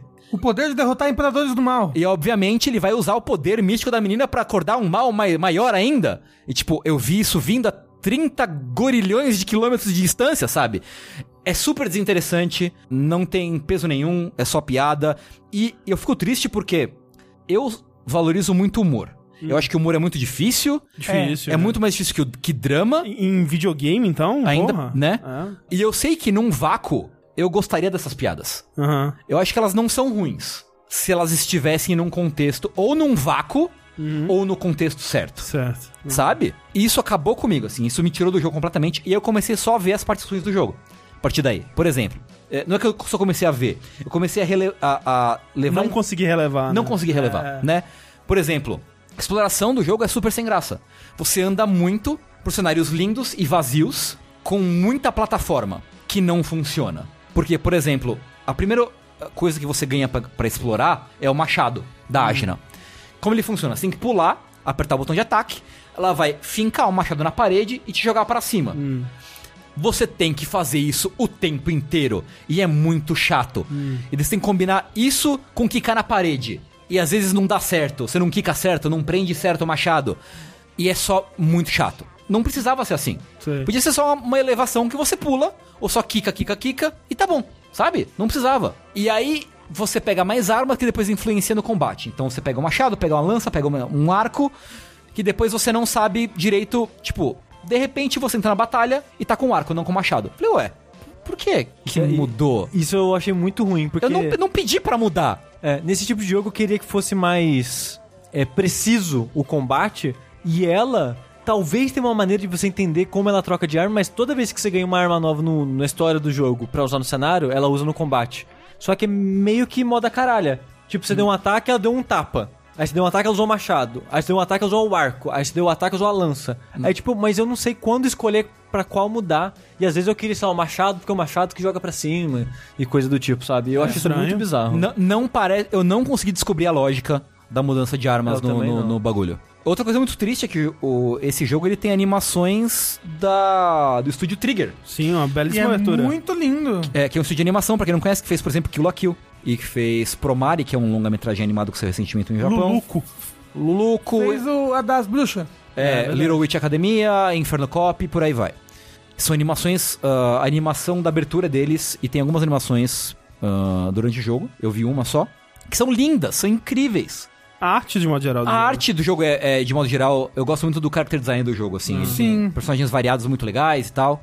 Ah, e cara, mas tipo, sabe? Pra quê? Pra nada, no, no A, fim é a pra serviço nada. de quê, né? É, exato. Mas esse jogo, eu sinto que ele teve o mesmo problema que, sei lá, o Sandward, por, por exemplo, que a arte acaba atrapalhando o jogo em certo sentido. No Sandward foi mais grave porque eu acho que a arte acabou influenciando o design do jogo. A maneira que os mundos eram feitos, a progressão do jogo e tal. Eu não acho que a arte nesse influenciou tanto assim, mas eu acho que ela foi um foco tão grande do desenvolvimento que eles tiveram que sacrificar em outros pedaços do jogo. Então, tipo, o level design o, é meio desinteressante mesmo, o mundo é meio vazio mesmo. Então você vê que o jogo ele é um jogo meio vazio e raso em todos os elementos fora arte. sabe? É, o Você acha Indivisible... então que o dinheiro foi tudo pra arte? Não tudo, mas a maior parte eu acho que sim. É, o Indivisible, assim, foi tudo pra arte e pro sistema de combate, né? Que é. que é complexo, tem profundidade. Apesar de ser mal balanceado em termos de dificuldade, a mecânica é legal, né? Ah, mas é isso, assim, é, é triste. É, assim, tem histórias de que mudaram coisas em termos de direção durante o desenvolvimento, foi, foi um processo atribulado de, de produção e É, tudo parece que a mais. pessoa que, que, que tava criando eh, as referências polinésias, digamos, no, no, no jogo, ela saiu no meio do processo. Nossa. E E aí- parece que o jogo sofreu por isso, né? É. Ah, claramente sofreu por isso, mas é um jogo que é podia ser muito interessante, podia ser muito legal, mas ele é um jogo cru. Ele, ele ainda é um jogo cru. Você vê pelo, pelos cenários, é, tem uma cidade que você chega, uma cidade grandona, grandaça, uma cidade portuária. Pra você fazer qualquer coisa na cidade, como não tem loja, não tem o que fazer na cidade, Ah, efetivamente. Pra você chegar do começo da cidade até o fim, onde você tem que ativar um evento, você fica andando por, sei lá, minutos. E pulando. Tem um monte de personagens lá, que imagino que sejam personagens dos backers. Eu acho né? que sim. Então são personagens únicos e tal, com diálogozinhos únicos. Mas você fica andando, sei lá, por dois, três minutos, pulando, deslizando, usando a porra do machado. E, cara, tipo. e, é, e é um lugar que você tem que ir e voltar. Ah, você tem é. que ir até o fim, você volta até a metade, aí você anda até não sei aonde, e aí começa, a partir do momento que você faz um evento de história ali, começa a pipocar inimigo. Sei. Aí junta uma cidade longa, desinteressante, com um monte de inimigo, com batalhas longas. Aí, aí foi ali, eu, eu parei ali, eu não, não, eu não terminei o jogo, eu parei ele ali e não tenho vontade de Tem voltar. um quê de, de Metroidvania, então, nesse, nesse aspecto? Tem, tem, tem um mapinha com coisas pra você voltar, tem, tem backtracking opcional e Foda, tal. né? Tipo, pra um Metroidvania funcionar, ele... Assim, a primeira vez que você tá passando por um cenário pode ser difícil e, E longo. e longo, né? É. Mas as próximas ele tem que te dar ferramentas pra, pra você conseguir fazer aquilo mais rápido. E isso do Metroidvania dele só vem, sei lá, no final do jogo. Ah. Ele demora bastante pra te soltar e permitir que você revisite as áreas. Então, assim, eu fiquei triste porque eu acreditava, assim. Acreditava, acreditava porque Skullgirls é um jogo muito bom. Então eu esperava. ó, ó, tudo bem, é um jogo de luta e um jogo de RPG. São gêneros fundamentalmente diferentes. Mas eu esperava que eu tivesse um. sei lá. É difícil dizer que ah, esperava um esmero maior. Porque é foda, a gente não sabe Aham. como, é, como são as coisas. E a gente sabe que desenvolvimento de jogo é difícil. Mas eu fiquei triste porque o jogo. Me prometeram um RPG e me deram um sistema de luta. É. Ah, e foi isso, assim. E eu fiquei muito triste. É, Indivisible, então, saiu pra PC, PS4 e Xbox, é isso? E vai ter uma versão de Switch Ok. que vai sair em breve. Não, diz, não disseram quando ainda, eu acho. Show, show. Falando em jogos que você tem e você mais três pessoas na sua party, Ok. eu vou falar de um joguinho aqui que eu joguei recentemente, que é nomeado de Trine 4. Olha aí. Olha só. Tinha eu esquecido que falei, existia o 3? Tinha. Por que não Quatrine? tipo o Driver com o 3 no lugar do, do, do E, assim. Aí que tá, por quê? E aí que tá. Qual que é o que desse Trine 4? Porque o Trine, Trine 1, legal, foi introduzido todo o conceito do Trine. O Trine 2, Peraí, mas qual que é o conceito do Trine? Tr- o Trine, o conceito dele é que você joga com três personagens, sendo que um é uma gatuna, que tem um arco, o outro é um cavaleiro, que tem um escudo e uma espada, e o outro é um mago que pode mover objetos com telecinese. E aí, E criar E aí- objetos. e aí é uma pegada meio Lost É Vikings, puzzle. assim, é... É, ele é bem Lost Vikings, que é um jogo da Blizzard que, né? Aham. A Blizzard, ela lembra que existe de vez em quando num...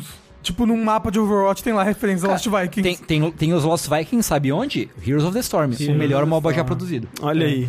Mas tem jogo novo? Não tem, porque a Blizzard não faz mais esse tipo de jogo. Mas bem, e ele é essa pegada de, do tipo, eu tenho um, um perigo para transpor, eu tenho algum alguma coisa no cenário que não me deixa passar, e a habilidade de um, de um ou mais desses personagens me ajuda a passar isso. E aí o Trine, o, o clássico, o modo legal do Trine é você e mais dois amigos, e cada um controla um personagem, não dá pra mudar. É, porque. Então, se eu pego a gatuna, eu vou ficar com a gatuna do, do começo até o final da fase. Porque se você joga sozinho, você vai alternando entre os três, né? Isso, você, você, quando você joga sozinho, até casa um pouco mais com a lore, que você é amaldiçoado por esse objeto, que é o Trine, e aí vocês três começam a dividir uma mesma posição ali no espaço, entendeu? Por isso que você fica trocando de personagem. Ah. Agora, só que o legal mesmo do Trine é você jogar cada um com um personagem, porque quando você joga sozinho, chega um lugar que tem um, um bagulho pra escalar. Você vai lá, troca pra gatuna e escala com a arco flecha dela, que atira uma corda. Só quando você tá jogando com três pessoas, a gatuna passa, mas e os outros? Então talvez ela tenha que passar e pensar num jeito de jogar alguma coisa pra trás pro mago conseguir fazer levitar. E aí depois que levitar, o, o moço pode passar por cima, o cavaleiro. então, moço. tipo, e isso deixa os puzzles muito mais complexos, muito mais divertidos de serem feitos em conjunto. E aí o, o Trine 1 era essa pegada, apresentando isso, o Trine 2 meio que evoluiu isso com gráficos muito mais bonitos e tudo mais. E o Trine 3 tentou ser 3D, né? Ele não é mais 2D plataforma. Ele 3D. É, É que assim, o jogo já era 3D antes, só que era side-scrolling. Isso. É. A câmera fixa, né? Ah, não, ele 3D são os gráficos dele, mas né, ele é plataforma side-scrolling. E aí o 3 tentou ser uma pegada meio. Aqui eu posso dizer, meio que o. Meio Bubsy 3D, assim. Meio meio medieval. Meio Bubs e 3D. Meio Bubbles 3D, não. Menos. Alguma coisa em que a câmera é fixa. Meio um Super Mario 3D World. Ok. Entendeu? Que você não muda a câmera, a câmera é fixa. E você tem X, no caso, três personagens andando ali pelo cenário. Ele é meio assim, no 4, eu acho que não deu muito certo isso, porque no 4 eles voltaram Ah, não, é. pro, Eles, pro clássico. eles mandaram a carta de desculpa pra comunidade, falando, não, a gente sabe que a gente errou. É, Desculpa por tentar fazer algo diferente nessa porra. Não, não, mas o negócio nem é porque é algo Eu diferente, porque o desenvolvimento de um jogo desse tipo é muito mais complicado do, de um, do Ah, que um jogo sim. side-scrolling. Certeza. E Eles eram um estúdio pequeno, com investimento baixo, e eles não conseguiram terminar o jogo. Esse é o negócio, o jogo estava incompleto. Uhum. E eles. E até hoje, se não me engano, acho que eles não terminaram, eles abandonaram o projeto. É, então, aí o Trine 4, então eles voltaram pra fórmula clássica de Trine, só que a pegada dele, o que faz, tipo, ô, vou jogar o Trine 4. Por que o 4? Porque o 4 você pode jogar de quatro pessoas. Eita, Ah. quem que é o quarto? E aí que tá, quem que é o quarto? Você pensa que vai ser quem? O... Porque o nome é Trine 4, Nightmare The Prince. Nightmare Prince, que a história é isso, é esse esse príncipe que estudava numa academia de magia aí, aí ele começa a mexer com os livros proibidos, e aí ele começa a acordar poderes sinistros dentro dele, começa a invocar monstros sem querer e tudo mais, ele some, e aí os três personagens são chamados pra ir atrás dele, pra resgatar ele dele mesmo. E aí você pensa que o quarto personagem vai ser o, né, o Nightmare Prince aí. É Nightmare Prince? Não, É. não esqueci Uhum, agora. sim, sim. É, não tem quarto personagem. Quando Oi? você joga, Não tem um quarto personagem? não, quando você joga de quatro pessoas, todo mundo pode ficar alternando os Não é possível, personagens. Não é Mas possível. que caralho. É, então não, Não- é não legal co- jogar como- de não Como é que você, tipo, you had one job, tá ligado? Você tinha um, um trabalho, uma missão, só uma. Eu imagino, eu imagino eles num, num brainstorm assim. Gente, então, quatro, agora quatro personagens, hein? Vamos lá pensar então numa quarta classe aqui pro nosso personagem. É, acho que não existe outra, não, né? É, não. Ah, então vai ter que ser três, realmente. É, então, Ai. tipo, o legal dele ainda é jogar de três pessoas, que é o mais Caralho. legal. Caralho. Ó, Porque você pode jogar de duas pessoas, podendo todo mundo alternar os personagens, de três pessoas podendo alternar os personagens, de quatro pessoas podendo alternar os personagens. O que deixa, como eu falei, tudo muito fácil, tudo Aham. muito trivial. É, parece sem graças, né? Se, É, o, se o assim, objetivo é sem graça cooperar. não é, porque eu joguei, eu joguei sozinho e é divertido você resolver os puzzles, só que é fácil, é muito fácil. Uhum. Agora, jogando com três pessoas no modo clássico aí, do, do Trine, que é sem poder trocar de personagem, ele é um jogo muito mais legal. O que pra mim é o grande, a grande qualidade e o grande defeito de Trine. Por quê? Ele é bem único nesse sentido, quando você joga ele de três pessoas, ele é bem o, o jogo lá do... Lost Vikings. o- ele é bem Lost Vikings, mas ele é difícil você achar outras duas pessoas pra jogar com Ah, é. você esse jogo do começo ao fim, né? Mas, tipo, todas as qualidades que os outros jogos tinham, ele tem ainda. Ele tem puzzles bem legais de serem resolvidos. Ele é muito bonito, tipo, o cenário dele é muito É, legal, isso- isso muito o Trine bonito. sempre foi, né? Muito bem, a composição do cenário, sabe? Muito bonita, cores, visual, objetos, é muito legal. Ele tem uma história eh, que tá lá, que é interessante. Você, oh meu Deus, por que, que esse príncipe é amaldiçoado? Será que é porque ele pegou esse livro do mal e ficou lendo? É possível. Necronômico. Não é o Necronômico, mas. é- E Basicamente é isso. Ele tem um combatezinho, né? Que ele sempre teve um pouquinho. Que basicamente só quem consegue fazer combate de verdade é o. Guerreiro. É o guerreiro. Os outros, eles meio que, né? Se, se viram, mas não estão ali pra isso. É, no 1 a arqueira era boa no final, quando você tinha upgrade É. de três flechas e coisa do Você tipo. ainda tem os upgrades no jogo. Eu não sei se talvez ela fique melhor depois. Mas, tipo, do que eu joguei, e eu joguei, acho que o. Eu joguei o primeiro ato do jogo e metade do segundo ato, eu gostei bastante. Mas eu não joguei o Trine 1 e o 2 inteiro. Nossa, sério? E não joguei o Trine 3, é. Então, tipo, eu não tô saturado. Talvez quem já esteja saturado de Trine. Olha que é, do, do Trine 2 tem bastante tempo, né? Tem. Talvez. Até o 1, eu acho que é 2009. Nossa, é, tudo isso? É, Nossa, é por aí, que loucura. 2010 no máximo, eu acho. É, então, tipo. Não, não, o 2 demorou um pouquinho. Eu chuto um 2012, assim. se, Não, se então, você- um eu tô falando. Ah, sim. Não, é 2009 eu lembro, porque foi um dos primeiros jogos que eu comprei PS3 e é a minha Ah. primeira platina, se eu não me Ah, engano. nossa, que legal. Então, ó, se você curte Trine, cara, ele é, ele, é, ele é Trine. Ele é tão bonito quanto, ele tem puzzles tão legais quanto. Só que jogar de quatro pessoas não vale a pena. O negócio é jogar de três pessoas mesmo no modo tradicional, que é o, melhor que você pode conseguir do jogo. Que coisa doida, né? Que coisa É, doida. Você faz um bagulho novo que Ah, eu- o pior. Eu acho que era só pra ter alguma coisa nova, porque hoje em dia. Porque é, é o 4, né? É, tá- não, tô- hoje em dia todos os multiplayers assim é de quatro pessoas, né? Não, Olha atualmente tá tendo- Tá voltando pra 3. Tá voltando pra todo Eita, e aí, aí ele começou a ir pra quatro, ele errou. O Remnant é 3, por exemplo. Mas, é, mas falando em Mario, é que nem o Mario mesmo, né? Que, que pensa assim, ok, vamos fazer um jogo de quatro jogadores. Ah, tem o Mario, o Luigi Mario Verde. e o Toad e outros Toad também. Ah, mas aí, aí cada um é, é igual, todo mundo é igual. Tudo bem, porque é um jogo com foco em ação, plataforma. Não, agora tudo o- bem, caralho. Não. Dois Toads. Tem tanto personagem no, no universo de Mario. Mas Pera, são tá dois de irmãos qual gêmeos. jogo? O, os Marios Wii. Tipo, os Marios não, perdão, os New Marios. É, New, New Ah, Super New Mario, é. É, porque o tá, 3D tá, World ok. cada um é, É, não, diferente, é, né? não, o 3D World é diferente, Inclusive a movimentação do Luigi é Sim, diferente sim. do Mario, que é Sim. diferente da Pô, Peach. é, justamente, podia ter o Bowser, podia ter qualquer... Podia ter o Geno.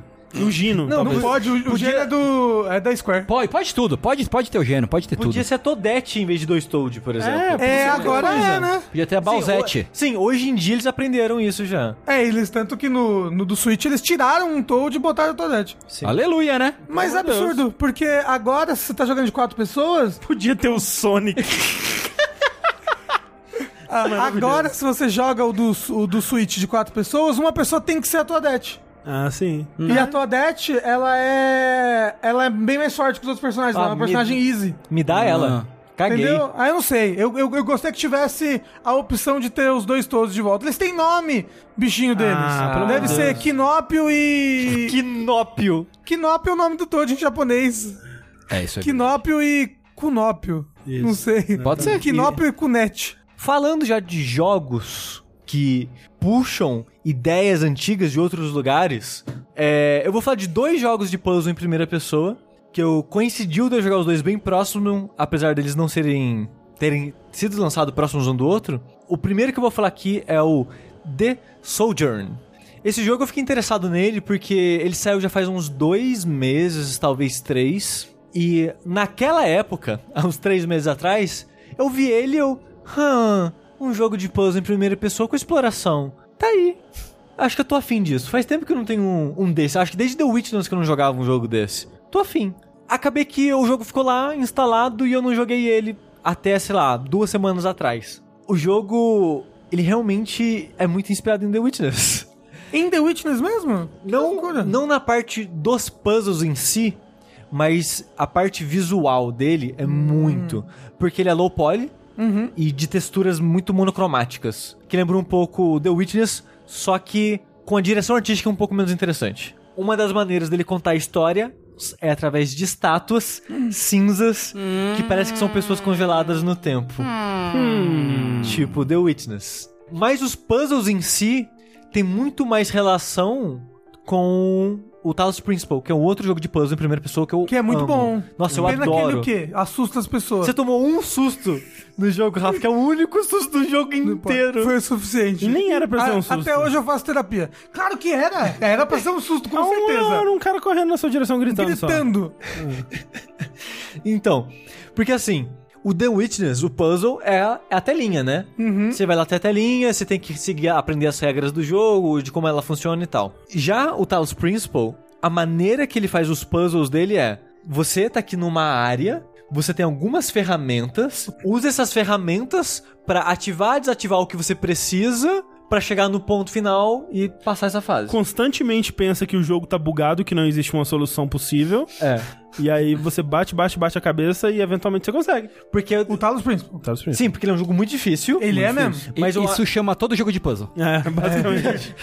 é, mas ele é muito recompensador. Uhum. O Talos Principle. Não, é ótimo. Porque essas regras que ele cria, através dessa, dessas gadgets, né? Que é tudo através de gadgets, tudo através de alguns, algumas ferramentas, digamos assim. Realmente dá esse nó na cabeça, tipo, cara, não, não tem, não tem o que fazer aqui não, cara. O que, que você.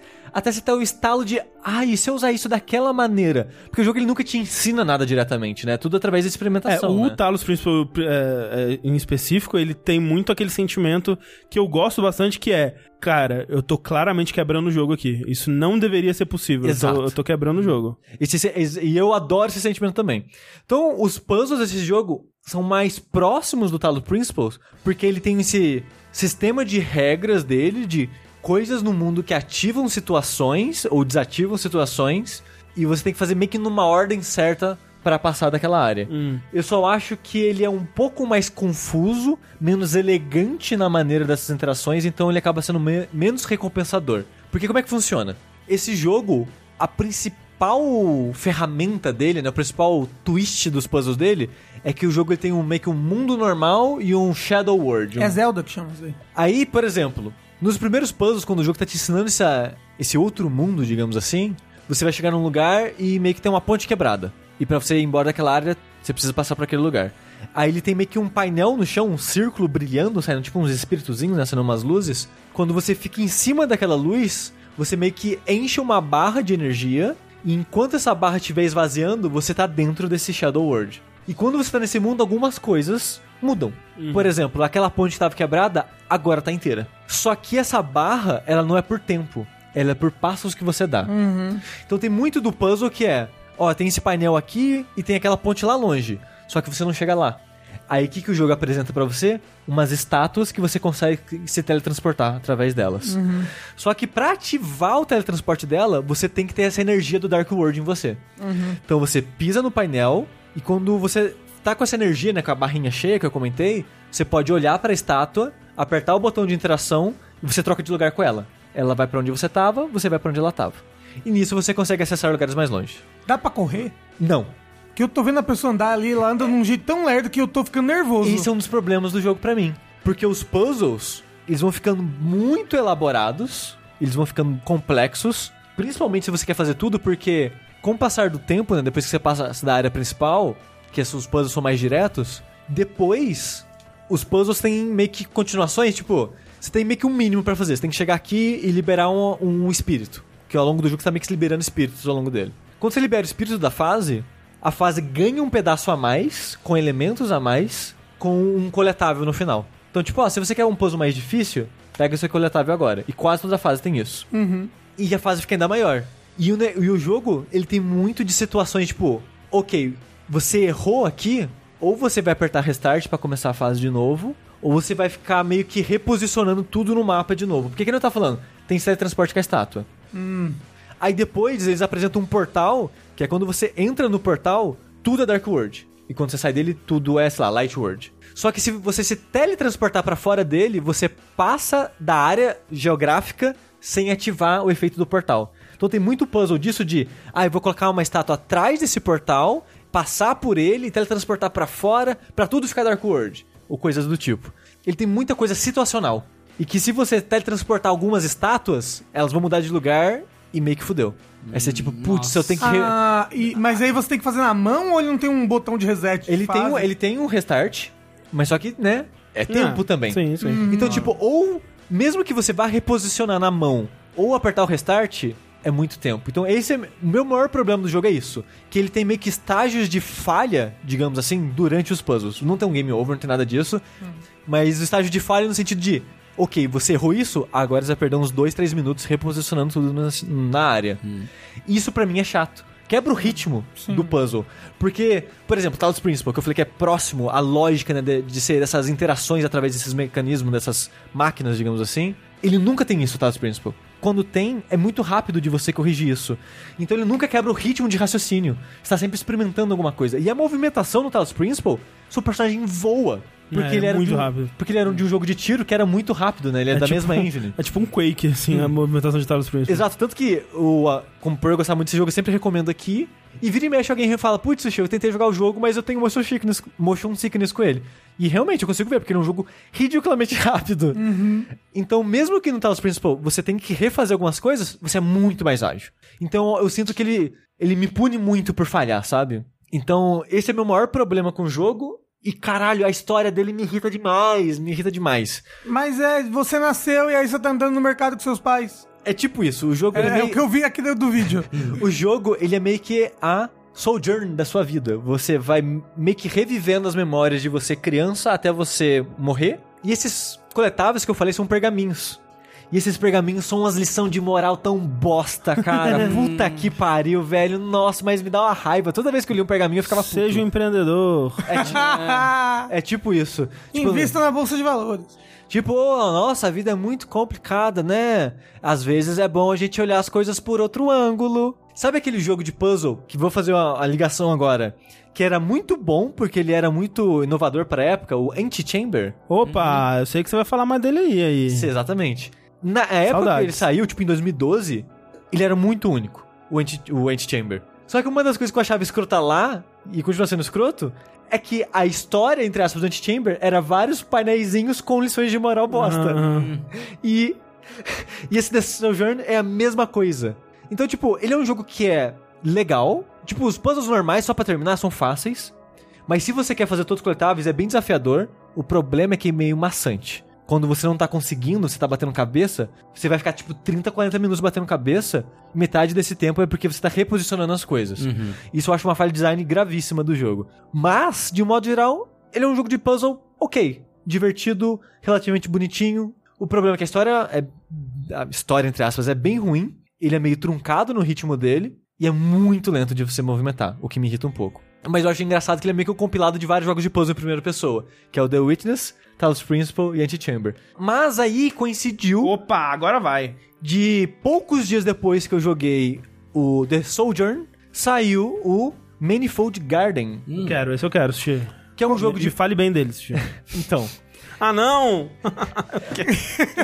que é um jogo de puzzle em primeira pessoa também, Não acredito. que tá em desenvolvimento, eu acho que há sete anos. Não é possível que exista um jogo tanto Se- tempo sem desenvolver. Porque ele foi feito por uma pessoa só. Eita! E eu acompanhando o cara no Twitter, eu acompanho ele há pelo menos uns quatro, assim. É que eu acho que é o William Cheer, Cheer o nome dele, uma coisa assim. Eu não vou saber É, pronunciar o nome dele. Deve ter tido, obviamente, ajuda em outros setores do jogo, né? Tipo, ajuda numa programação de uma área, Música. arte, música e tal. Mas ele foi feito principalmente por esse cara, por isso demorou tanto tempo. E eu fiquei interessado nesse jogo porque eu- alguém deu retweet nesse cara uma vez. Eu achei muito legal o que eu vi, segui o cara pra não esquecer do jogo.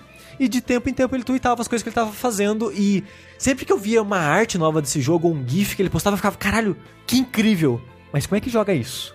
Porque o jogo é o seguinte: o Manifold Garden, ele é um jogo em puzzle em primeira pessoa, que ele quer ser um jogo de puzzle de Asher. Sabe aquela arte de Asher? Aquele que é tipo a, a escada infinita que dá volta nela mesmo? Tem um jogo que Essa- é bem assim, não é? Que é de celular, que você Sim, muda sim. o ângulo da, da, da sim, coisa. sim. É o. aquele lá do estúdio que é. Todo mundo achava que era fofinho, mas era escroto. Ah, tá, o. É, Que eu não Monument gosto. Valley. É, que eu não gosto de Esse- Monument esse- Valley. é. Hum.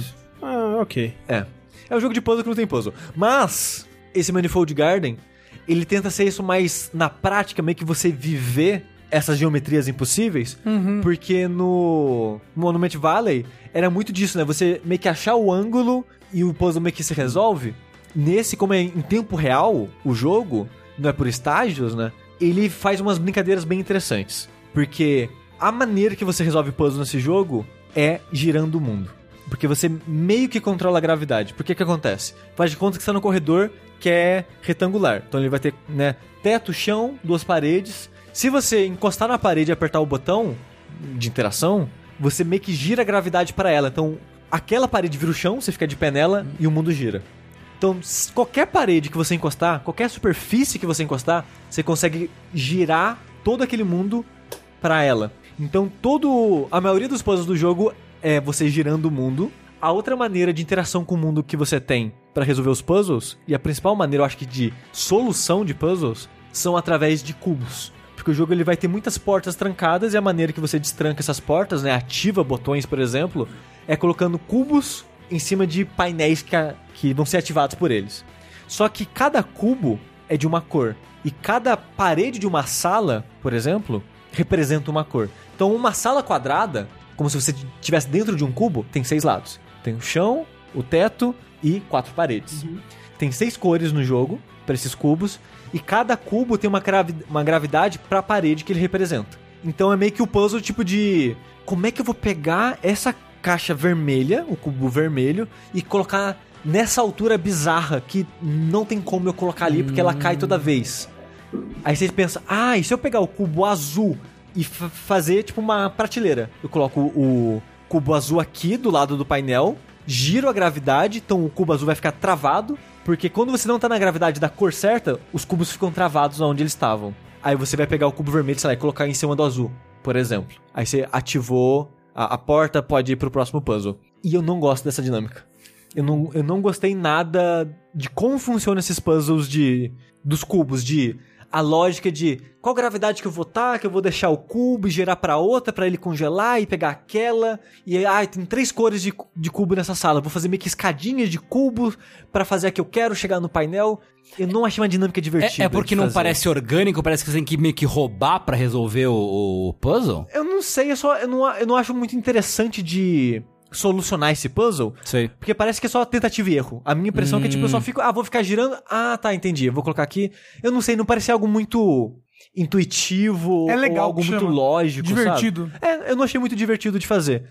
Só que aí, o jogo, fora de salas, quando você tá no mundo, digamos assim, ele tem visuais incríveis. Porque ele vai ser assim, faz de conta que você tá. Ele começa, né, dentro de um prédio, digamos assim. Ele te ensinando essa lógica de girar a parede, de girar a gravidade, de, de interagir com os cubos. E quando você sai do prédio, você olha e é uma paisagem infinita num mundo meio pastel, de, de cor meio pastel assim. Imagine uma estampa assim, que ela tem meio que um padrão. Uhum. Por exemplo, tem, sei lá, uma flor e um sorrisinho. Quando você vai fazer uma, uma roupa com isso, você meio que repete pra sempre esse padrão. É como se o mundo desse jogo fosse isso. Você tá. Faz de conta que você tá em cima de um prédio, faz de conta que, lá. é- ou, ou a Torre Eiffel, faz de conta que você tá no topo da Torre Eiffel. Quando você olha pro horizonte, é várias torres Eifféis no horizonte e pra cima de você e na diagonal de você. É meio que um Ctrl-C, Ctrl-V em todas as É direções. aquele efeito do espelho dentro do espelho, né? A câmera filmando a É, é, câmera. Exato. Então faz de conta que. E tudo meio que flutua no espaço, né? Nesse espaço meio, meio pastel, de cor pastel. Se você se jogar no precipício, você vai cair pra sempre. Caindo pra sempre, pra sempre, pra sempre, pra sempre, pra sempre. E esse efeito é importante pra vários puzzles. Você tem que entender a lógica do mundo, pra onde você vai gerar gravidade, pra você tem que saber qual ângulo eu vou cair pra sempre pra chegar num lugar que eu não conseguia chegar antes. E isso é muito legal. Só que isso, isso é tipo 20% dos puzzles do jogo, sabe?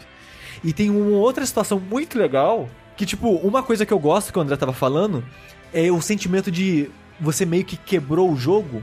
E uma coisa que eu falei também do. Quando eu tava falando do Medieval, que eu gosto desse sentimento de descoberta, de sentir que eu, eu não entendia algo. E eu intuitivamente, por causa dos sistemas do jogo, eu descobri uma ferramenta que tava ali o tempo todo, eu só não sabia. E esse jogo tem um. Só teve um momento que ele fez isso. E quando ele fez, eu, caralho, porra, que foda isso que eu fiz. E meio que revigorou a vontade do jogo. E eu, caralho, será que o jogo vai ter muito mais disso? E não teve. E eu fiquei tipo, putz, esse era a única regra extra do jogo? Sério? O jogo vai ter tipo três regras de puzzle pro jogo inteiro. E eu Você fiquei- terminou o jogo? Terminei. Ele não é muito longo, ele deve ter tipo umas oito. Nem, não, oito horas é muito. Ele deve ter tipo umas quatro horas, seis Caramba. horas no máximo. Mas eu acho que a duração dele é boa. Eu até acho que ele se estende um pouquinho demais, exatamente porque ele não tem muitos tipos de puzzle diferente, né? Ele tem basicamente o, o cubo, os ângulos e uma outra que eu não, não vou estragar spoiler. Não, não vou dar spoiler, né? Então, o jogo ele tem meio que. Quando você tá jogando, você termina meio que um- uma série de puzzles, você vê que você fez algo no mundo.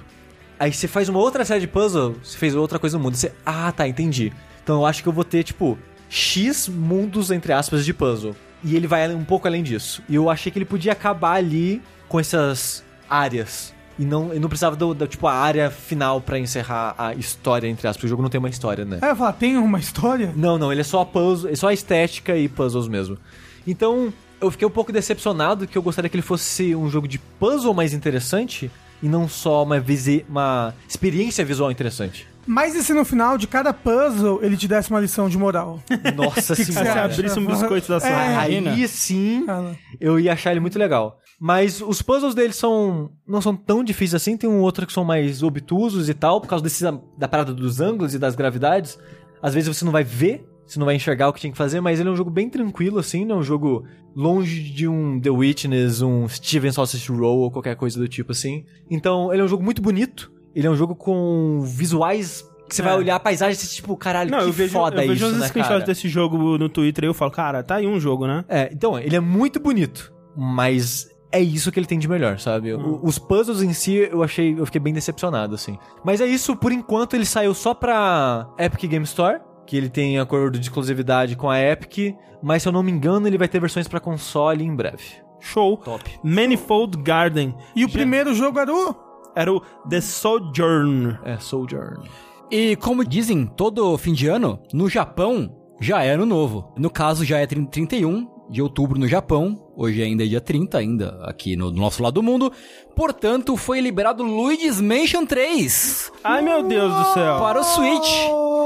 E eu dei uma jogadela Olha aí. no Luigi's Mansion 3 hoje. Uma Joguei pincelada. uma, não, uma, uma coisinha, um tapinha. Joguei acho que umas 3 horas por aí, mais ou menos. Eu nunca joguei nenhum outro Luigi Luigi's Mansion. Nem, o do, nem o primeiro do GameCube, nem o segundo do 3DS. Então eu até queria que o Rafa, que jogou, pô, co- correto? Co- Procede essa informação? Sim, eu joguei um e o dois. Não zerei o dois, mas o um eu zerei várias vezes. É, porque eu posso falar coisas que, ah, já tem isso. E eu quero saber o que já tem e o que que já não tem. Eu não lembro muito do dois. E várias coisas desse jogo já iam ter no dois. Porque ele é mais parecido com o dois do que com o um. Que é da mesma desenvolvedora, né? É. Mas qual- é a diferença do 2 pro 1, um, estru- estruturalmente falando, assim? O 1, ele é mais tipo.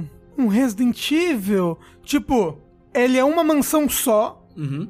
E ele não é dividido por capítulos. Aham. O 2, como ele queria ser uma pegada mais. Portátil po- friendly. Isso, portátil, friendly, ele é dividido por capítulos, dividido por mansões. Então você São passa várias em várias mansões. mansões. e aí tem, tipo, capítulo 1 um na mansão 1. Aí o capítulo 1 um é tipo, ai, suba até o, o- o final da escada e entre nessa porta. Sei. Aí Perderam o capítulo 1. Um. Muita oportunidade de chamar de Luigi Mansions. É. Olha só. É. Então, e aí, tipo, isso que é bastante legal do 1, que é justamente você ir explorando aquela mansão, sabe? E aí você ganha novos poderes e, e ir destrinchando e abrindo novos lugares dela com esses novos poderes e, que você vai ganhando. Então, estou feliz em informar que ele é meio, meio uma coisa meio outra, assim. Uma coisa mais ou menos. Porque ele é aberto, mas não você não tem acesso a todo o hotel, que se passa num hotel, o jogo logo de cara. O jogo abre com o Toad dirigindo um ônibus.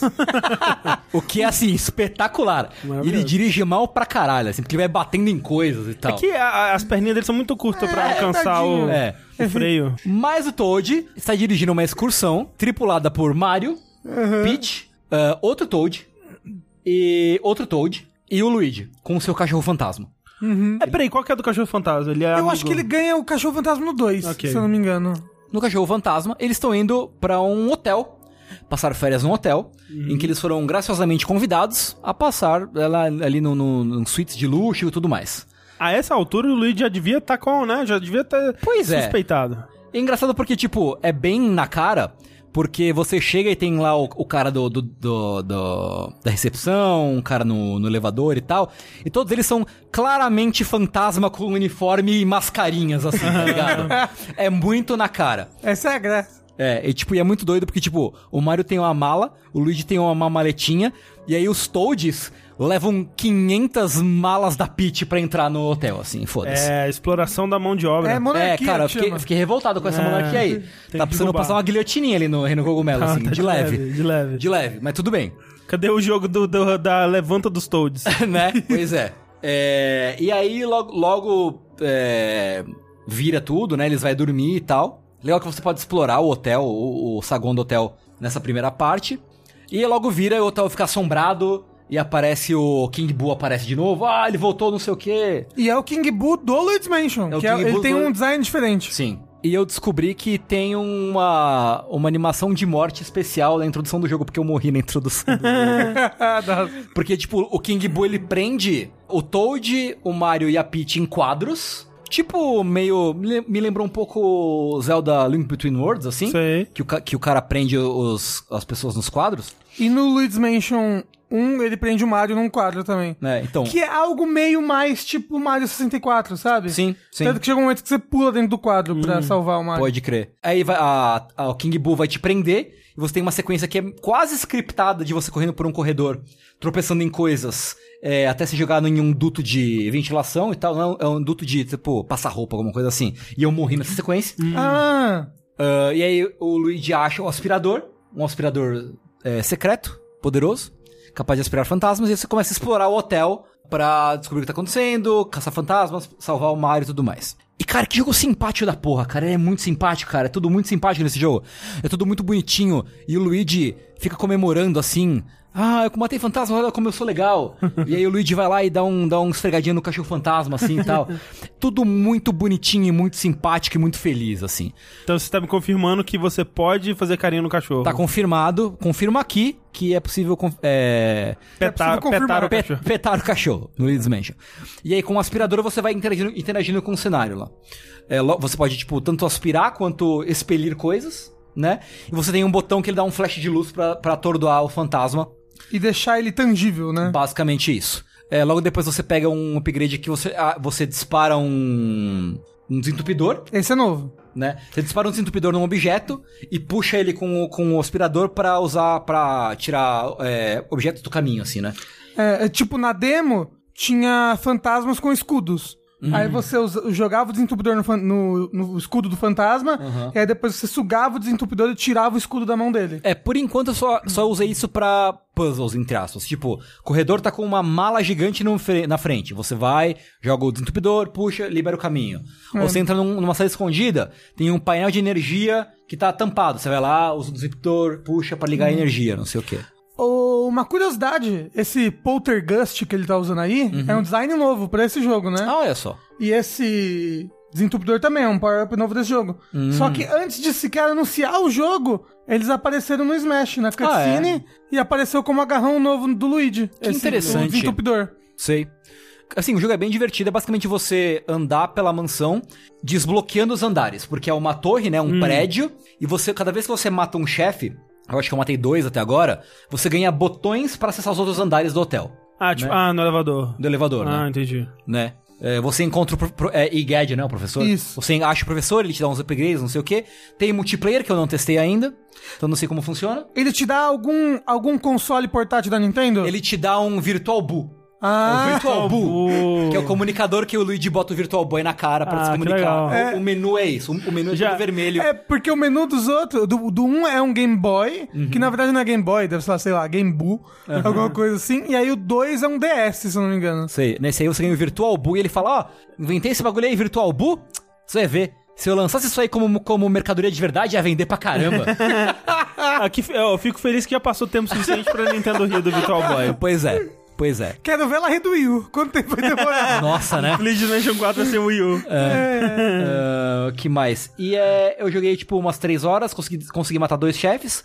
Você começa podendo acessar o, o térreo, o porão e mais um andar, depois você desbloqueia mais dois andares. Então, assim, tem um certa, uma certa amplitudezinha de exploração, não muita até agora, é, pelo menos. E, e Mas como é... tem incentivo pra você reexplorar áreas antigas ou não? Aparentemente tem. Tem itens que eu já vi no cenário que eu não consigo acessar ainda, ou pelo menos não entendo como fazer isso ainda. Uhum. né? Tem lugares que, tipo, você vai começa a andar por um parapeito de fora do, do hotel, e tem assim, parapeito, um buraco e um baú. E, tipo, não tem pulo. O máximo que você tem, você aperta os dois gatilhos e o Luigi dá, tipo, um, um, tipo, um sustinho, tipo, uau, e pula, e o que tá por perto ele joga pra longe, assim. Mas você não consegue pular através do desse abismo. Né? Então provavelmente vai ter um upgrade de, de pulo algo do gênero pra você passar. No menu você vê uma loja, mas eu não consegui acessar ela ainda pra comprar upgrades, provavelmente. O segundo boss eu tive que já usar o desentupidor pra matar ele. Porque é uma empregada que tá limpando um quarto e ela pega a maleta do, do IGAD lá. Aí você tem que jogar o desentupidor na maleta, puxar a fantasma empregada e aí bater com ela no chão igual o Drup batendo Ah. nos inimigos dele, assim. Em questão de puzzle, assim, quão envolvidos são os puzzles? Tipo, você, sei lá, precisa de uma chave pra avançar e, sei lá, você precisa explorar pra achar ou é meio óbvio? É, por enquanto é óbvio, assim. Você, tipo, ah, você vê a chave no fundo do, do cenário, então você tem que, sei lá, jogar um desentupidor pra pegar um item de outro lugar, mirar ali e arremessar uma bola, uma estátua pra quebrar uma coisa e cair a chave. Sei. Por enquanto são puzzles bem simples, eu tô- mas eu tô bem no começo do jogo também, né? Uhum. Aparentemente cada andar tem X colecionáveis. Tem, eu não- não lembro o número, mas tem tipo pedras preciosas, tipo banjo, assim, parece pedra de banjo. De banjo não, perdão. De Crash. Ah, tá. É, pedras, pedras preciosas estilo Crash pra você achar um número X em cada andar. Que eu não consegui pegar, obviamente, não consegui pegar a maioria delas ainda. Ah, e é isso, assim. A única coisa que eu achei esquisita é o controle, porque você mexe o movimento do Luigi com um direcional e a mira do aspirador com o outro, Hum. né? Tem a opção de inverter a mira? Eu não olhei. Ah, Porque- porque na demo não tinha e era. E era, era estranho, assim. É, e parece, que, parece que elas não funcionam muito bem juntas. Tipo, você não consegue andar e mexer livremente o aspirador. Pelo menos eu tive dificuldade nisso. Então você tem que meio que fazer uma coisa de cada vez. E eu demorei um pouco pra me acostumar com a mov- movimentação. Principalmente se você tenta combinar a movimentação horizontal e vertical, assim. Uhum. Uh, fico- pra mim ficou um pouco confuso. Mas eu não, não vi se tinha a opção de mexer na, na câmera, Ah. né? Nesse controle. É, o, jogo do Mansion, se, se a Nintendo me ligasse, né, que eu, eu e a Nintendo a gente fala, né, fala bastante, assim, um com o outro. Se ela me ligasse e me desse pra fazer Luigi's Mansion 4, eu faria um Resident Evil do Luigi coisa. Mas é que tá, o 1 é meio que isso. Então, ele eu- se passa todo na mansão, ele tem muito de você ir, ir, Mas- ir mas- voltar, ir, voltar, com voltar, isso. achando chaves, Com- puzzles. É, com uns puzzles da hora, assim, Ele uns tem uns puzzles puzzles mais, bem legais. mais elaborados. E com escassez de recurso. Caralho. É, o, asp- não é tão fácil assim aspirar qualquer coisa que você quiser, não. Não, escassez de recursos. Escassez de tem. recurso. Mas uma coisa que um tem de bem legal, e que eu acho que esse não vai ter, porque o 2 também não tem, é ele tem os fantasmas, que são mais fantasmas que os outros fantasmas. Hum. Tipo assim, ele tem os fantasmas que são super cartunescos e que são genéricos. E ele tem os fantasmas que são os fantasmas da família que habitava a mansão. Uhum. E aí esses fantasmas, eles são mais tipo o fantasma do, do, do Gasparzinho, sabe? Hum. Que, tipo, tem a mãe, tem o pai, tem o bebê, tem o mordomo, tem o, o tio, e aí tem toda essa família que morava nessa mansão e morreu, e cada um deles é um fantasma especial pra você capturar. Você tem que, tipo, descobrir alguma fraqueza deles que eles fazem. Tipo, tem uma que ela tá dentro do banho, por exemplo. E você só consegue deix- deixar ela tangível se você muda a temperatura do chuveiro e a chuveiro fica gelada. É tipo isso. Não é, não é isso que acontece. Interessante. Mas, tipo, esses, esses fantasmas são especiais dessa maneira e eles são bem únicos, é bem legal, essa família fantasma. Os Só que é fantasmas- mais sinistro, assim, um pouco. É. Os fantasmas únicos são os chefes, vai. Teve um fantasma que é o cara que leva a mala e a outra fantasma que foi a fantasma empregada. Mas eles têm o mesmo design dos outros fantasmas, né? Eles É são, parecido, Eles, é- são um, um fantasma coloridinho, não Só é? que maior. Só eles são, É. só são maiores. Então, e com não. roupinha. Os outros fantasmas, eles tinham um design diferente. É. É, o Guide você não liberou ainda. Já, acabei de liberar o Guide Ah, e é interessante o sistema. Porque o Guide você aperta o dire... a- clica o direcional, né? Aí o Luigi começa a dormir e sai o Guide, que é um Luigi de gosma, e ele consegue atravessar grades e outras, outros lugares mais vazados, mas ele não pode pisar em água. Hum. Esse pode. Tem puzzles que vão exigir que você anda um pouco um, depois acorda o Luigi, anda um pouco, depois vai, vai fazendo isso. Parece interessante. O... No primeiro jogo tinha bus também. Nesse jogo tem bus. Nesse não vi nenhum Boo ainda, só o King Boo, né? Por porque, enquanto. é, porque os bus, eles tinham um combate diferente também do, do jogo normal. Uma coisa que eu achei bizarra é que, tipo, você aspira aranha e rato pra caralho nesse jogo, assim. Ah, mas é aranha e rato fantasma. Não, de verdade. Não, é fantasma. Nesse eles não são fantasma, não. Eu acho que é fantasma, não, não, é não? são, não. Então é que nem na vida real. Você aspira. Toda eu aposto que a gente aspira um monte de aranha aí por aí. Então é isso aí. Tadinha então, das aranhas. Então tá explicado, Tá, desculpa tá aí. certo, as aranhas tá, tá aí pra ser aspirado. Baseado na realidade, realmente. É, tá sendo uma experiência muito divertida, muito agradável. Eu vou querer jogar mais. Eu tô muito, muito. Assim, a coisa que mais me pegou do jogo é que ele é muito simpático. O Luigi é muito expressivo, ele dá uns pulinhos, dá uns gritinhos. Quando ele toma susto, ele fica tipo. Tremendo congelado no lugar, assim tal. Mas você consegue andar, mas ele anda tremendo. Aham. O jogo é tudo. Tem muita personalidade, isso, isso me deixou muito feliz. assim. Tem, tem um botão de gritar o nome do Mario? Não sei, Porque no primeiro jogo tem um botão dedicado a gritar o nome do Mario. Sei. E aí é legal que ele muda, né? Tipo, o jeito como ele grita o nome do Mario de acordo com as coisas que acontecem. É. Tipo, se você tá gritando e aparece um fantasma, ele fala Mamma Mario! Ele toma um susto enquanto grita, é bem legal. É muito bom. Eu vou e não testar. serve pra mais nada esse botão, só pra gritar o nome do Mario. O jogo É que é muito botão, né? Muito botão tem no que... GameCube é, é, um botão pra gritar o nome. do Mario. Mas é, É muito legal. Beleza. É, depois acho que mais gente vai. ou, não sei se vocês devem jogar Sim, mais, sim. né? E a gente fala volta, mais. volta a falar sobre. Eu Luigi- vou, eu vou muito jogar, muito, muito. Luigi's Mansion 3 para o Nintendo Switch. Sim. Mas sabe que outro jogo, Tengu, que explora a relação entre o capitalismo e a exploração dos funcionários? Hum, Mario Odyssey? Mario Odyssey, isso mesmo. Outer Worlds. Não, peraí, peraí, peraí. The Outer Worlds. The, the Outer Worlds. Para não ser confundido com Outer Wilds. É verdade. Que é outro jogo. Que é outro jogo, mas que vai ser muito confundido. Porque É verdade. Não, já do- tá sendo. É, dois jogos esse ano, tu- ambos têm Outer no começo do nome. E tem espaço. e, e W no começo e D no final. Isso. Outer Wilds, Outer Worlds, é DS difícil. no final, é.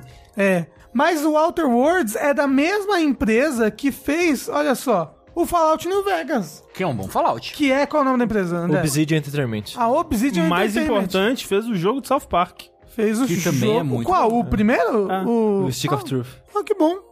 E, E e foi recentemente comprado pela Microsoft, né? Que deve estar bem satisfeita, porque tá sendo muito bem falado The Outer Worlds. É, e ele é o quê? Ele é um Fallout.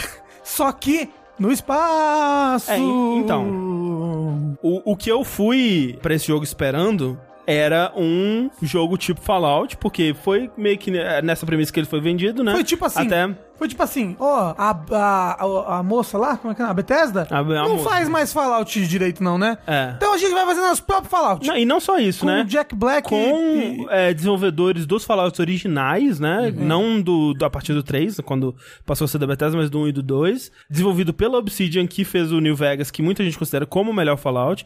E quando você via o jogo, né? Eles falavam, ok, o escopo dele vai ser menor do que um Fallout da, da Bethesda e tudo mais, mas vai ser essa ideia da gente tentar fazer tudo que a gente fez de elogiado e de bom, tanto no Fallout 1 quanto no New Vegas, trazido aqui pra esse novo esse novo jogo, essa nova propriedade que é nossa, né? E a gente pode fazer o que a gente quiser com ela. Só que No espaço! é, no espaço, o que é muito bom porque eu não, o que a coisa que mais me afasta de Fallout é que eu não gosto nada da temática dele, do, do universo meio anos 60 pós-apocalíptico dele, não, não ah, só eu acho, acho um jogo muito triste de, de, de ver assim, ele é feio.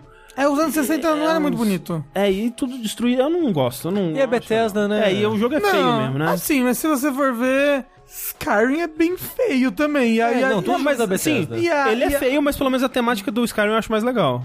Não sei, viu? Eu, Eu acho gosto- mais legal. Não, não, não, critica a preferência do menino. É. Não, mas o meu contato tá errado. Mas é. É, eu por- pre- porque ele, ele tem muito da estética de Fallout. Eu falo, eu acho mais legal, Rafa. Não sei. Não sei não, hein? Não sei. Acho que você tá errado. É, Não, ele não tem nada da estética de Fallout. Ah, ele tem. A única coisa que ele tem da estética de Fallout é essa coisa de é, publicidade dos anos, sei lá, de antigamente. Ma- ó, o primeiro. O primeiro lugar que você visita aí, o primeiro planeta, ele tem muita parte abandonada, me- meio que parece um cenário pós-apocalíptico Não é pós-apocalíptico, é de um cenário que viveu um, um conflitos. Né? Mas tá É- abandonado. É diferente, é, mas é diferente de pós-apocalíptico. Bem diferente. Mas enfim, o que me surpreendeu nesse jogo é que ele é mais uma mistura de Fallout com um Mass Effect da vida. Quem diria, não é verdade? É. E isso, isso me animou bastante quando eu fui vendo o quanto de Mass Effect ele tinha, assim. Eu não sei o quanto você jogou. Eu joguei até sair do primeiro planeta e É. ir pro próximo. Ah, você tá na estação espacial ou você tá em. Não, na estação espacial. Ok. É, eu tô um pouquinho depois então. Tá começando a, a receber mais membros da party, né? E tudo mais. Ah, sim, é. Você já sai do primeiro planeta, se você quiser, com dois membros, né? Sim, sim. E é legal, né? Que é se você quiser. Ele leva bastante em conta essa É. decisões. É, isso eu achei, eu achei legal porque teve momentos assim que eu. Eu fui fazer assim, ah, tá, agora eu terminei essa quest, eu sei que esse cara tem uma chave pra um lugar que ele não me deu em nenhum momento da quest, né? Parece que eu vou conseguir essa chave dele. Então eu vou dar um quick save aqui, eu vou matar ele, pegar a chave, ver o que, que tem na sala secreta dele e, né, depois eu dou um quick load. Aí eu fiz isso E esse cara, ele é um conhecido da, da hum, Parvati, né? Parvati, que, é, o mesmo- mesmo nome do meu personagem de Harry Potter. Sim, que é, que é a, a sua primeira... É, Companion. Companion, a, primeiro membro de, de party que você consegue pegar. Então, quando você mata esse cara na frente dela, porque ela tá. Você, ela fica transtornada. Ela fala É. assim: caralho, como assim você matou o Zequinha Fulano. na minha frente? Eu vou sair da sua parte, seu filho da puta, eu vou embora. Não, eu preciso ir embora, eu tipo, preciso ir sai. embora. E a- aí eu peguei a chave do cara e fui, fui ver a coisa e dei quick load, né? Mas. é, é, eu achei interessante isso, né? Porque. Assim, você consegue convencer ela, se você tiver uma boa, um bom speech, uma boa Ah. intimidação, a ele, não Rafa. sair da parte. Mas é claro, eu não sei quem é a pessoa que você matou, na verdade. Que tem um moço que ele é muito filho da puta. Aí eu falei, vou matar esse moço que é muito filho da Mas puta. você deu quick load ou você matou?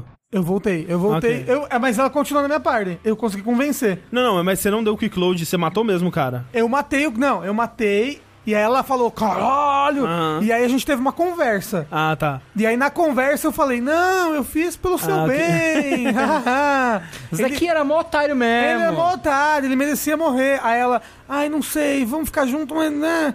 Ai, tô meio estranho, mas ela continua na minha parte. Ok, ok. Mas eu pensei, porra, né? Tá bom, né? Não vou dar esse choque na menina. Aí eu voltei o save e não matei o moço. É, mas enfim. Mas assim, queria ter matado. Agora pensando gosto bem, assim. muito dela, inclusive. Uma ótima personagem. Sim, é, a escrita do jogo é legal. É. O world building dele é bem bacana. Uhum. Ele é um pouco caricato em algumas coisas, mas eu acho que faz parte da É, graça. ele é puxado pro humor tipo Fallout era, talvez um pouco mais até do que Fallout. Porque o Fallout tinha mais aquele humor negro, assim, aquele humor de, de cinismo, assim. E esse ele é mais engraçadinho mesmo. Ele é. Ele tem uma, umas coisas que parecem até meio cartunescas, assim, na. Até nem em animação, sabe? Os personagens eles se movem de um jeito mais cartunesco, assim. Isso é muito engraçado. Tem uma empresa que é uma das. Porque o jogo tem facções, né? Sim, sim. E essa empresa é uma das facções, que é a Spacer's Choice.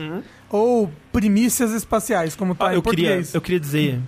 Eu tenho certeza que é muito difícil traduzir um jogo desse. Talvez a decisão de, de traduzir o nome das coisas para português tenha, tenha sido uma demanda do, do estúdio e tudo mais. É, é, Tudo bem, tudo bem. O que me incomoda de, de um jeito que eu tirei de português pra voltar para pro jogo em inglês e que, pelo amor de Deus, não faça isso. Por que você faz uma coisa dessa, socorro? É, por exemplo, as pessoas chamam a personagem, a Parvati, de Mrs. Holcomb, né? Que é o, o sobrenome dela. Na legenda aparece só Parvati o tempo todo. Eu não sei como escreve o sobrenome dela, porque toda vez que chamam ela pelo sobrenome, na legenda só aparece o primeiro nome. Isso é horrível, porque, tipo, se a pessoa tá chamando ela pelo sobrenome, isso significa um tipo de tratamento que tá dando ao personagem. Por, por que que muda? Por quê? Será que eles acham que não? O jogador brasileiro ele não vai conseguir pensar que a pessoa tem dois nomes. Ela não vai entender que é a mesma personagem. Enfim, Tipo os dois personagens, o Shira e o Sasuke, né? exatamente. Não, eu acho que são duas pessoas. Enfim. Mas. Que eu tava falando do humor. Tem essa, Sim. essa prim, primícias espaciais. Spacer's que é Choice. é. Spacer's Choice. Aí é o, o slogan deles é It's not the best choice, it's Spacer's Choice. Então não é a melhor escolha. É, É. a escolha dos espaçonautas. Sim. Ou, ou então é o outro o, É, o você, tagline. não, É. vo- você já provou tudo que era de melhor. Agora prove O o, resto. resto. Primícias espaciais.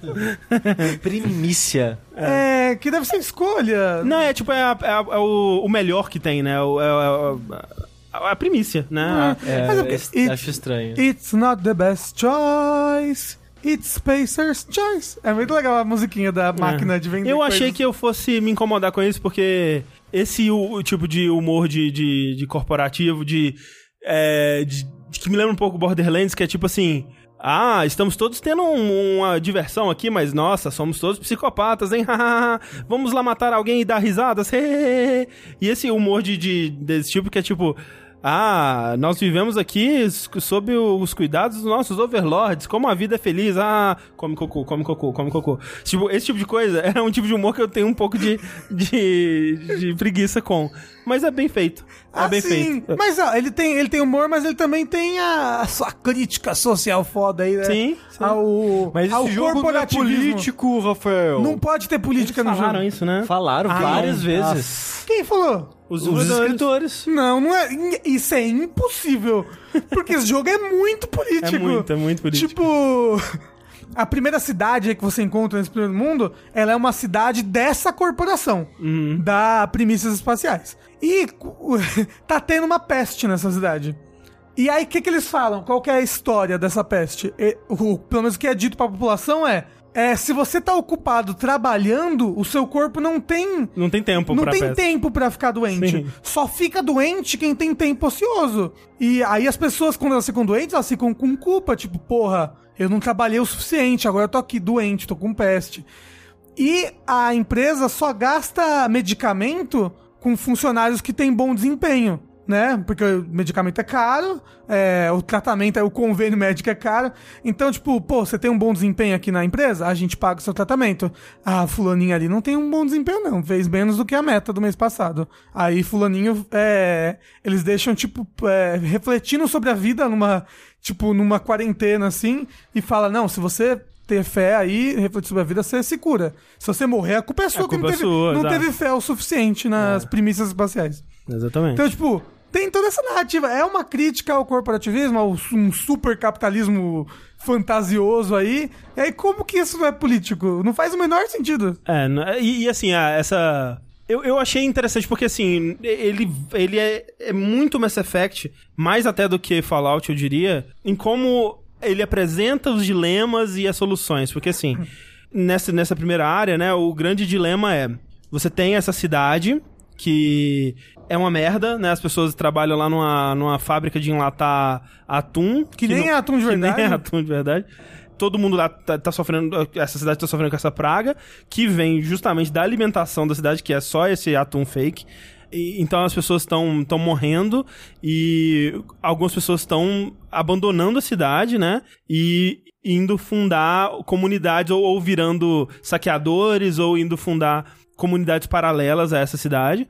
E a, a primeiro, o primeiro dilema que o jogo te dá é: você precisa de uma, uma- um núcleo de energia para sua nave, Que ela tá quebrada. que ela tá quebrada, você precisa ir, né, para continuar a sua jornada lá e tal. E você precisa decidir, para pegar esse núcleo, você tem que decidir se você vai redirecionar a energia disponível nesse planeta para a comunidade paralela ou para a cidade. E aí é muito legal porque quando ele apresenta isso, quem te dá essa quest primeiro é um cara muito escroto, é o, o prefeito da cidade, digamos assim, É o dono da fábrica. o dono da fábrica, que é o cara que escolhe quem vai receber ou não o medicamento, e que a, a- fala isso do, do- se você tá com, com a peste é porque você não tá trabalhando e tudo mais. E é muito bom porque quando ele te dá essa, essa escolha, você pensa, tá bom, eu vou, eu vou redirecionar pra sua cidade, sim. De- Aguarde, confie, com certeza. E tipo, cara. Não vou redirecionar pra sua cidade nem fudendo. É óbvio, tipo, muito fácil que é óbvio que eu vou ficar do lado dos trabalhadores que se revoltaram com razão. É isso aí, revolução, vamos lá, mãos à obra. Só que, à medida que você vai é, conhecendo mais, e eu não tô falando de um plot twist tipo, ah, na comunidade lá eles eram canibais e matavam criancinhas. Não, você só vai entendendo o que que tá em jogo no planeta, né? O que que realmente tirar a energia da cidade, o que que isso vai significar pra eles? Tirar a energia desse, desse acampamento, o que que vai significar pra eles?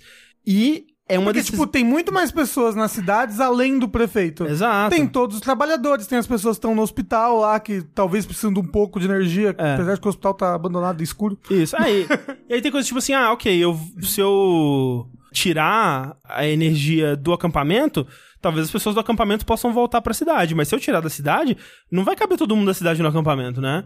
Então você fica meio. Ah, Não, e, e a, e a dona do acampamento, ela. Ela é vingativa contra, É, contra o é. moço da. ela quer, ela quer provar o ponto dela, mais é, do que. mais do que ajudar as outras pessoas. Então, tipo, quando vierem os refugiados da cidade pra lá, ela mesma fala que, tipo, ela não vai aceitar todo mundo. É. Ela vai aceitar só quem, quem já era veementemente contra esse moço antes É. disso acontecer.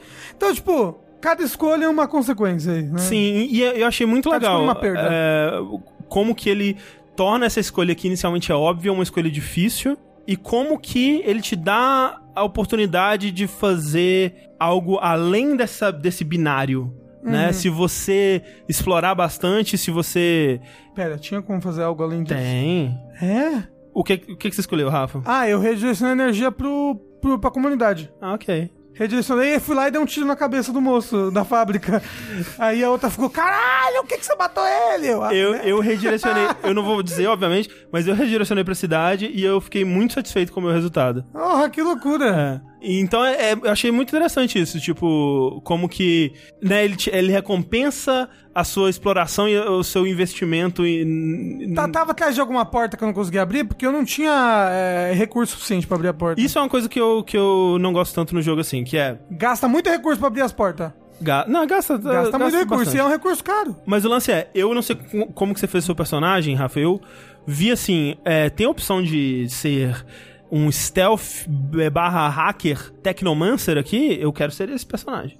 Então eu botei todos os meus pontos em, em stealth hack e coisas tecnológicas e zero pontos em, em tirinho e vitalidade, etc. Você é o nerdão espacial, nerdão do espaço. Mas assim, você tirou os pontos dos outras coisas? Não.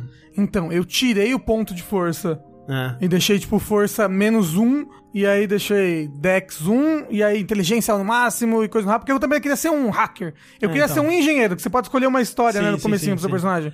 É. Eu falei, meu personagem vai ser um engenheiro. Dá pra você fazer igual Fallout, que tipo, você deixa tudo em lab, assim, no máximo? Você pode fazer isso. Porque eu já Fallout eu jogo assim, eu ponho Então, eu acho tudo, lab, assim. Eu acho maravilhoso isso. É, só que assim, ah, isso você consegue resolver dilemas da história, assim, É, porque, então. né, no, no dia a dia você vai encontrando os bichos no meio do, do negócio. tudo bem, como tem você bicho. conversar. Mas o lance é. Isso que pra mim é ruim, porque se você decidir jogar assim, você vai ter que deixar de pegar certas quests e você vai ter que explorar o mundo de uma forma bem diferente. Porque Você, enquanto. vai ter que, você vai ter que confiar muito mais nos seus companheiros. É, né, nos seus entendi. companheiros. É, Eles vão lutar muito mais do que você. E aí você pode investir em pontos pra eles ficarem mais fortes e pra quando eles lutarem, eles te darem mais XP do que o normal. Sim. Pode crer. essa dinâmica no começo me pareceu meio estranha, assim, porque ele ainda tava me mandando pra quests de combate, mesmo quests principais, assim, né? Por exemplo, sei lá, tem quests pra essa quest principal que você vai ter que enfrentar, sei lá, robôs e, e outros, outros inimigos que, porra, não tinha ponto pra isso. Eu, eu fui tendo que adaptar meu personagem com, com o tempo pra eu poder lidar. No começo do jogo, e que eu comecei no hard, porque o Heitor falou que era mais legal no hard. Eu comecei no hard também e com menos um ponto de força. É, no começo tava aí- muito difícil. Então, tava muito difícil, eu deixei normal de novo. Porque quando você bota menos um de força, aquela sua visão de câmera lenta. Sei. Porque ele tem uma visão, tipo, o Fallout tem aquela visão que tudo para. O VATS. E, e você mira, né, numa parte do personagem. Nesse jogo você tem uma visão de câmera lenta, em que tudo fica em câmera lenta. E aí você pode mirar em partes do corpo também, mas você que vai com a É, mira, assim, E certinho. aí não é, que nem Fallout que você pode alejar, né? Que eles chamam. Tipo, é- é arrancar a perna, é, tipo, cegar, se você mira na, na cabeça, você pode cegar o personagem. Então, como eu tava com menos um de força, é... essa habilidade minha é uma, é uma bosta, é um lixo. É. Ela dura, tipo, um segundo e eu sou super lerdo, ela, ela tem um monte de penalidade. É, no, no ou seja- era, era assim também. Então, eu me eu, eu perguntaram ali, tem como resolver tudo no diálogo, evitando confronto? Não tem. Isso eu achei meio triste, porque o que eu ouvia fa- de falar de Fallout New Vegas, sem ter jogado Fallout New Vegas, era, não, você não precisa matar ninguém no jogo, você pode zerar conversando com o vilão. E, tipo, talvez nesse você possa zerar conversando com o vilão também. Mas eu achei muito difícil evitar combate no geral nesse jogo, assim. É, especialmente nesse começo. E eu acabei tendo que adaptar meu personagem. E o Mas, assim- stealth, por exemplo, ele é meio que inexistente no começo. Depois que você sai desse primeiro planeta, você ganha aquela cloak, né? Aquela. É. é, uma, uma parada que. É um- uma cloak holográfica que te faz parecer com. É a capa do Harry Potter. É, tipo a capa do Harry Potter, só que não. Só que não, porque não te deixa invisível, né? te deixa com a aparência de outro. É a máscara do Missão Impossível high-tech. É, É a trocar de roupa no ritmo. Isso, troca de roupa bonita. Que se alguém te observar de perto ou se você fizer coisas estranhas, ele descobre, mas de modo geral você consegue passar. Com o tempo que você vai liberando mais habilidades, vai ficando. O stealth vai começando a existir. Porque nesse começo não existe. Não tem, tipo, nem. Por exemplo, você chegou atrás do inimigo. Você não tem nenhum ataque que dá mais dano de se você atacar ele sem ele te ver. Não tem um prompt pra você abater, não tem um, um crítico. Tem uma pergunta muito importante de fazer. Hum. Você consegue roubar pessoas nesse jogo? Só depois de upgradear. Você consegue colocar itens no bolso da pessoa? Não sei porque eu ainda não que upgradeei. Eu preciso, acho- eu preciso que vocês averiguem se é possível colocar uma granada viva no bolso da pessoa que você vai roubar. Seria maravilhoso. É só isso que é importante saber. É, eu acho que nesse não tem como roubar as pessoas. Em algum Fallout dá pra fazer Dá, isso? sim. Dá, é. Isso seria legal. A sua habilidade de hacking e inteligência, pelo menos ela aumenta seu dano com armas científicas, não é? meio que essa habilidade, mesmo que ela seja ela, ela é uma habilidade de diálogo, ela serve no combate, de É, certa mas maneira, assim, entendeu? o que, eu, o que eu senti também é que logo nesse primeiro planeta, a dificuldade toda ela já acabou, assim, mesmo no hard e mesmo com o meu personagem que começou muito fraco, eu fui upando umas coisinhas, eu fui achando uns equipamentos melhores e no final eu já tava, né, é, dançando por cima dos cadáveres dos meus inimigos. É isso que eu ouvi das pessoas que jogou, que eu não joguei ele ainda, né? Que é, no hard ele começa difícil, mas logo fica fácil. No normal ele é fácil o tempo todo. É, e isso pra mim é ok, porque assim, eu, eu eu, senti eu, que... eu não tava procurando dificuldade quando eu Aham. jogando o jogo. É, pra mim, no, Eu do, jeito que ele, imersão. do jeito que ele tá atualmente, tá ok. Especialmente porque eu tô mais forte, porque, cara, eu explorei tudo, velho. Esse primeiro mapa, eu fiz tudo que tinha pra fazer. Uhum. E eu espero que é isso que aconteça. Se, tipo, se eu tô indo além do que o jogo me pede, Eu quero tá espero, forte. eu espero que eu esteja além do que o jogo me pede também. Uhum. Né? E se eu quero ter é, esse desafio, eu vou, né, fazer menos do que o jogo me pede. Então, uma coisa que eu, eu gosto de jogar esse tipo de jogo, eu joguei um pouquinho de Fallout, eu gosto bastante de Skyrim, eu gosto de estar dentro do mundinho do jogo, né? Mas tem algo que me deixa puto da vida com esse jogo, eu tô jogando no controle, é que o botão de você interagir com as pessoas e conversar é o mesmo botão de você sacar a arma. Quando eu tô dentro da cidade, eu não quero estar com a arma sacada. É o X. É, é, é o X Ah, do, do do Xbox. Xbox. é o quadrado. ok, isso. ok. Quando eu tô dentro de uma cidade, eu não quero a arma sacada o tempo todo. Eu acho estranho, sabe? Uhum. Eu quero guardar. Aí eu guardo a arma, quer segurar o X. Aí eu vou conversar com alguém, é X. E aí X é o botão de sacar a arma. Então, eu falo com a pessoa e imediatamente aponto a arma na cara dela. E aí, fulano? Mas, assim, pra como mim é que você tá? Eu acho que me tira... Eu, eu, eu fico um pouco incomodado. Pra mim, isso só me incomoda se o jogo reage a isso. Como ele não reage. Ah, mas não sei, eu não gosto. É porque eu, eu eu- queria que fosse outro botão. Ah, cê- Rafa, você sabe que jogo você gosta muito? Red Dead Redemption 2. Porque Red Dead ele reage a isso. Esse jogo tá cagando se você tá com a arma na cara do inimigo ou não, do, do personagem ou não. E agora, será que devo jogar Red Dead? Agora que tem indo pra PC, É, pois fica aí o mistério. O bom desse jogo é que falaram que tem umas 20 e poucas horas só. É, então, ele é, ele é curtinho. Eu, eu sinto que eu tô depois da metade dele já. E não, tem- você acabou de chegar no primeiro planeta. Você acha que já tá depois da metade? Sim, é porque eu vou ficar bastante tempo aqui, pelo visto. Hum. Mas é um jogo que tem vários finais. Imagino que sim. Ah, É? imagino que sim. imagino né? Que tipo, Sim. Fallout você tem, normalmente tem vários finais possíveis, É. dependendo das, das escolhas que você toma na sua aventura. Mas tem muitas escolhas. Muitas escolhas. Não, e aí o que, que ele parece com Mass Effect é que você pega companions que vão pra sua nave, que ficam lá no quartinho deles, e você pode conversar com eles e avançar nas historinhas deles pessoais, entendeu? Então eles têm quests e coisas que eles Ah, querem é fazer e você vai ajudando eles e. Tem cena, mais amigo. cena de sexo esquisita? Não Ai. tem romance. Não tem romance. Filhos É. da puta. Mas É o... muito difícil. É, e também tem aquele lance que os, os companheiros que vão com você, é, eles vão comentar coisas específicas, né, que eles veem ao longo da missão, né? Ah, E- legal. E eles vão dar o pitaco deles e vão dar o- as opiniões deles. é, e aquilo vai. E vai ter eventualmente as é, loyalty missions, onde você vai Legal. fazer missões pra eles pra é, né, é, liberar o full potencial deles. Então tem isso. É, eu queria que desse pra você ver melhor o seu personagem, assim. É, só no, no menu, né? Você só vê ele no menu. Eu Eu, fiz um- fiquei, fiquei criando um personagem semi-bonito, porque é bem difícil criar alguém bonito nesse jogo. Ah, eu fiz, senhora. um, eu fiz um Todo mundo tem a bonito. cara torta, é, é absurdo. É o ser humano no espaço. É. O espaço distorce a. a É, é, do- o- são os anos que você passou congelado no jogo. Isso. É, mas tô gostando, tô gostando bastante. The Outer Worlds ah, me surpreendeu. Bastante, tô gostando bastante. Me surpreendeu, não achei que fosse gostar tanto quanto estou gostando. E aí, olha só, eu, em paralelo a The Outer Worlds, estou jogando um jogo que tem grandes similaridades a The Outer Worlds, porque ele é um computer RPG, né, um CRPG, que tem muitas questões aí de luta de classe. Esse, se alguém disser que ele não é político, aí sim, é, eu vou rir na cara dessa pessoa, que é o Disco Elysium, que é um jogo independente, que segue aí nos moldes, dizem, porque eu nunca joguei, de Planescape Torment, que é um jogo é, muito elogiado pelo, pelos jogadores de computador de, de RPG de computadores. Porque o lance dele é, é isso, assim, é você ter um personagem que vai se moldar a partir das suas decisões, né? No, no caso, como o, o, o The Outer Worlds, as decisões que você toma, elas meio que moldam o mundo, né? Elas meio que você decide os rumos do mundo ou das pessoas nesse mundo. No Disco Elysium, as decisões moldam você. Elas moldam o mundo também, mas elas mais moldam você. E todas, tudo que você faz no jogo é um, um passo a mais pra você construir esse personagem. Vou dar uma, uma, uma uma pincelada na premissa do jogo que é muito interessante, que é assim. Ele é um jogo de visão de cima isométrica, assim como esses RPGs dessa época, que você começa criando ou escolhendo um arquétipo pro seu personagem. Né? Você escolhe se ele vai ser um pensador, um cara de, de sentimentos ou um cara de, de, de, fisicalidade.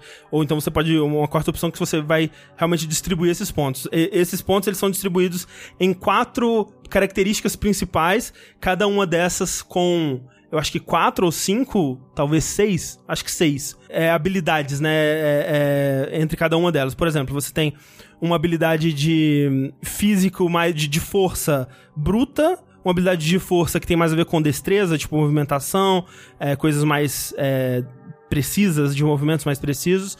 E você tem uma habilidade de inteligência é, científica e uma habilidade de inteligência, é, de inteligência emocional, digamos. E em cada uma dessas tem é, seis, eu acho, habilidades, sub-habilidades que você pode ir upando ao longo do jogo, né? Você escolhe isso e você começa com o seu personagem acordando de uma bebedeira muito hardcore, assim. Ele acorda de cueca no, no, no quarto de hotel dele e você vai descobrindo aos poucos que ele é um policial que perdeu completamente toda a memória de basicamente tudo quando você começa o jogo. É uma premissa bem, bem comum, né, É pra cli- é- histórias. é clichê Bem chama. clichê. Aos poucos você vai, descobrindo qual que é a dele, né? Que ele foi mandado pra essa cidade onde aconteceu um assassinato. Ele foi enviado pra investigar esse assassinato. E alguma coisa aconteceu, ele tá lá uma semana mais ou menos. Alguma coisa aconteceu que ele não fez isso. Ele gastou todo o dinheiro da missão, digamos, pra beber e ser louco. E ele não fez nada sobre o caso. Tanto é que o cadáver ele foi é, aparentemente linchado e pendurado numa árvore. E ele ainda tá lá, apodrecendo, pendurado na árvore. Ninguém tirou a porra do cadáver da árvore. Depois dessa uma semana, mandam um parceiro pra te ajudar pra, sei lá, ver o que tá acontecendo. E ele fica chocado, que tipo, caralho, mas você não fez nada?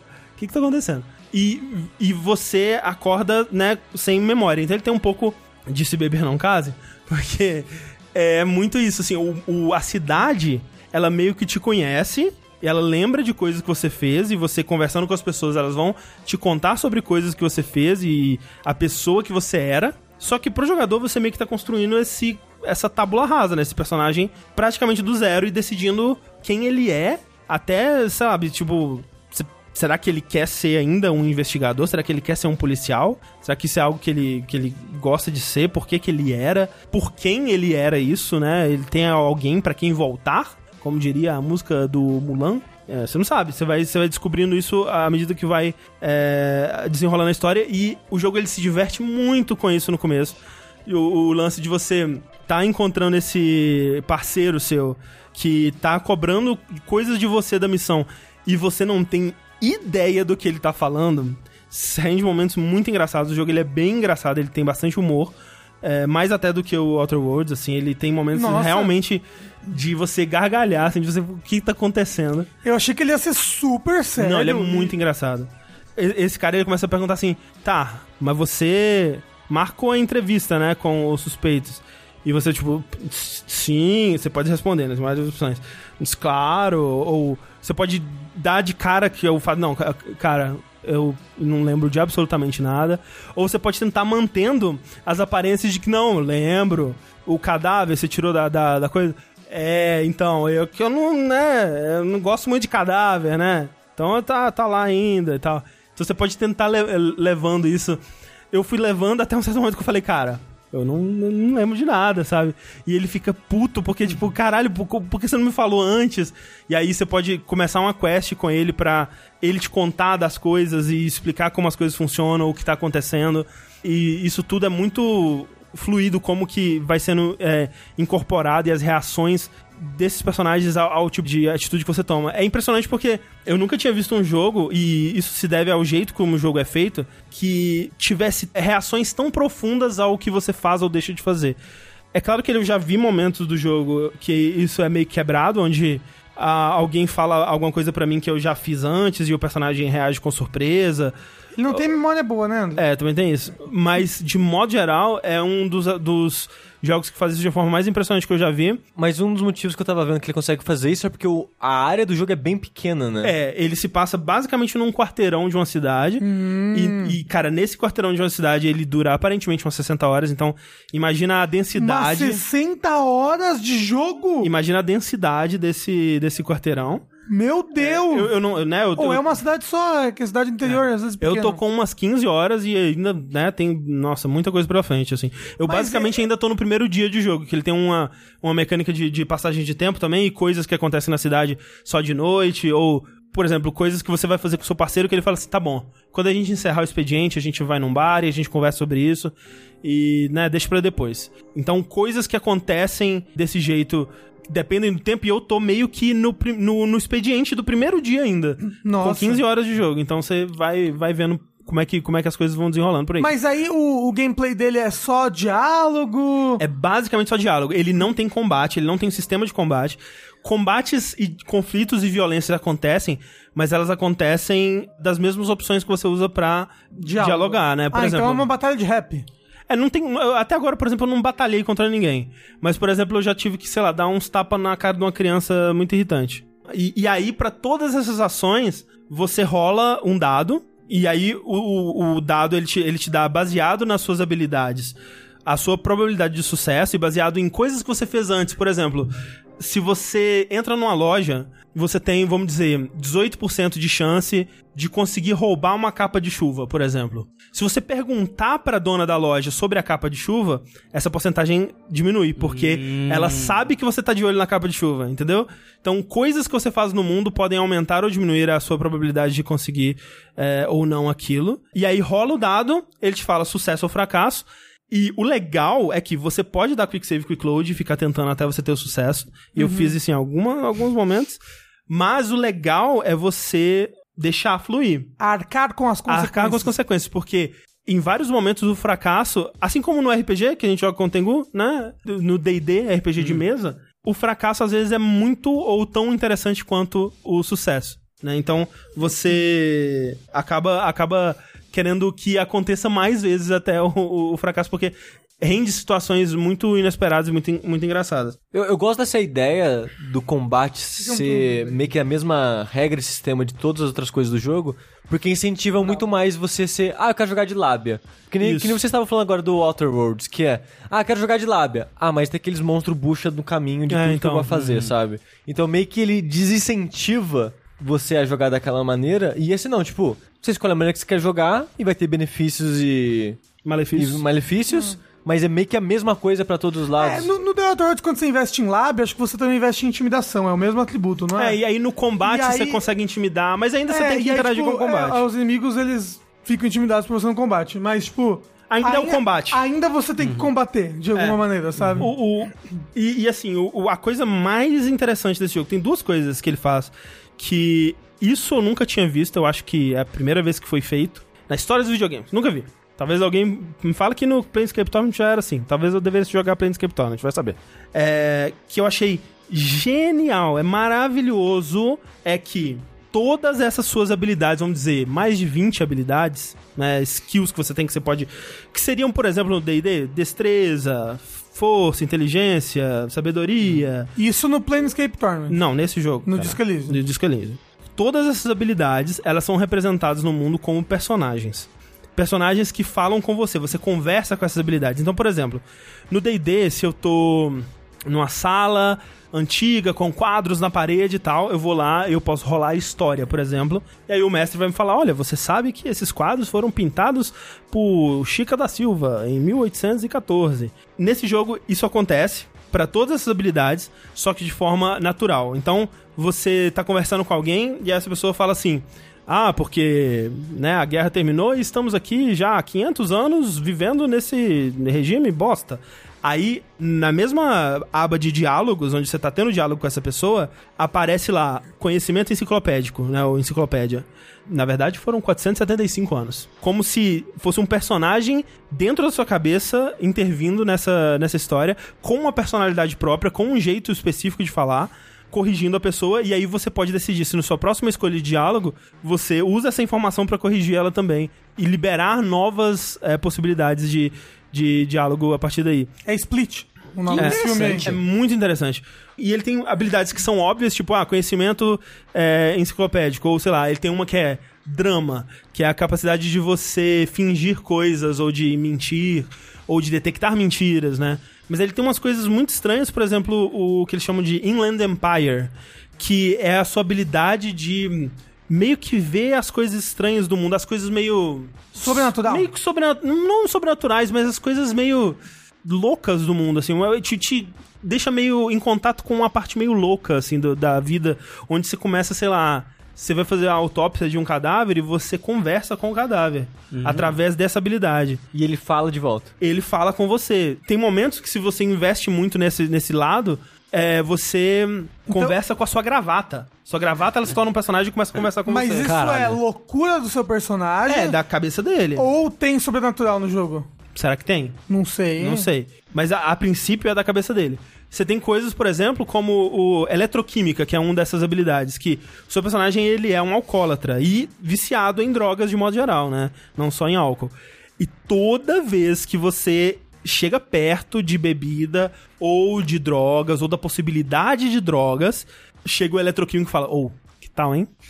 Olha que gostoso. Hum, que gostoso. Tem alguma coisa melhor pra fazer do que dar uma lambidinha nesse rum que está escorrendo dessa garrafa jogada no chão nojento? Eu acho que você devia dar uma lambidinha nesse negócio. E cabe a você dialogar com essa habilidade dentro da sua cabeça pra rejeitar essa ânsia, né? E óbvio, quanto mais forte tá essa habilidade, mais você vai ter benefícios dessa.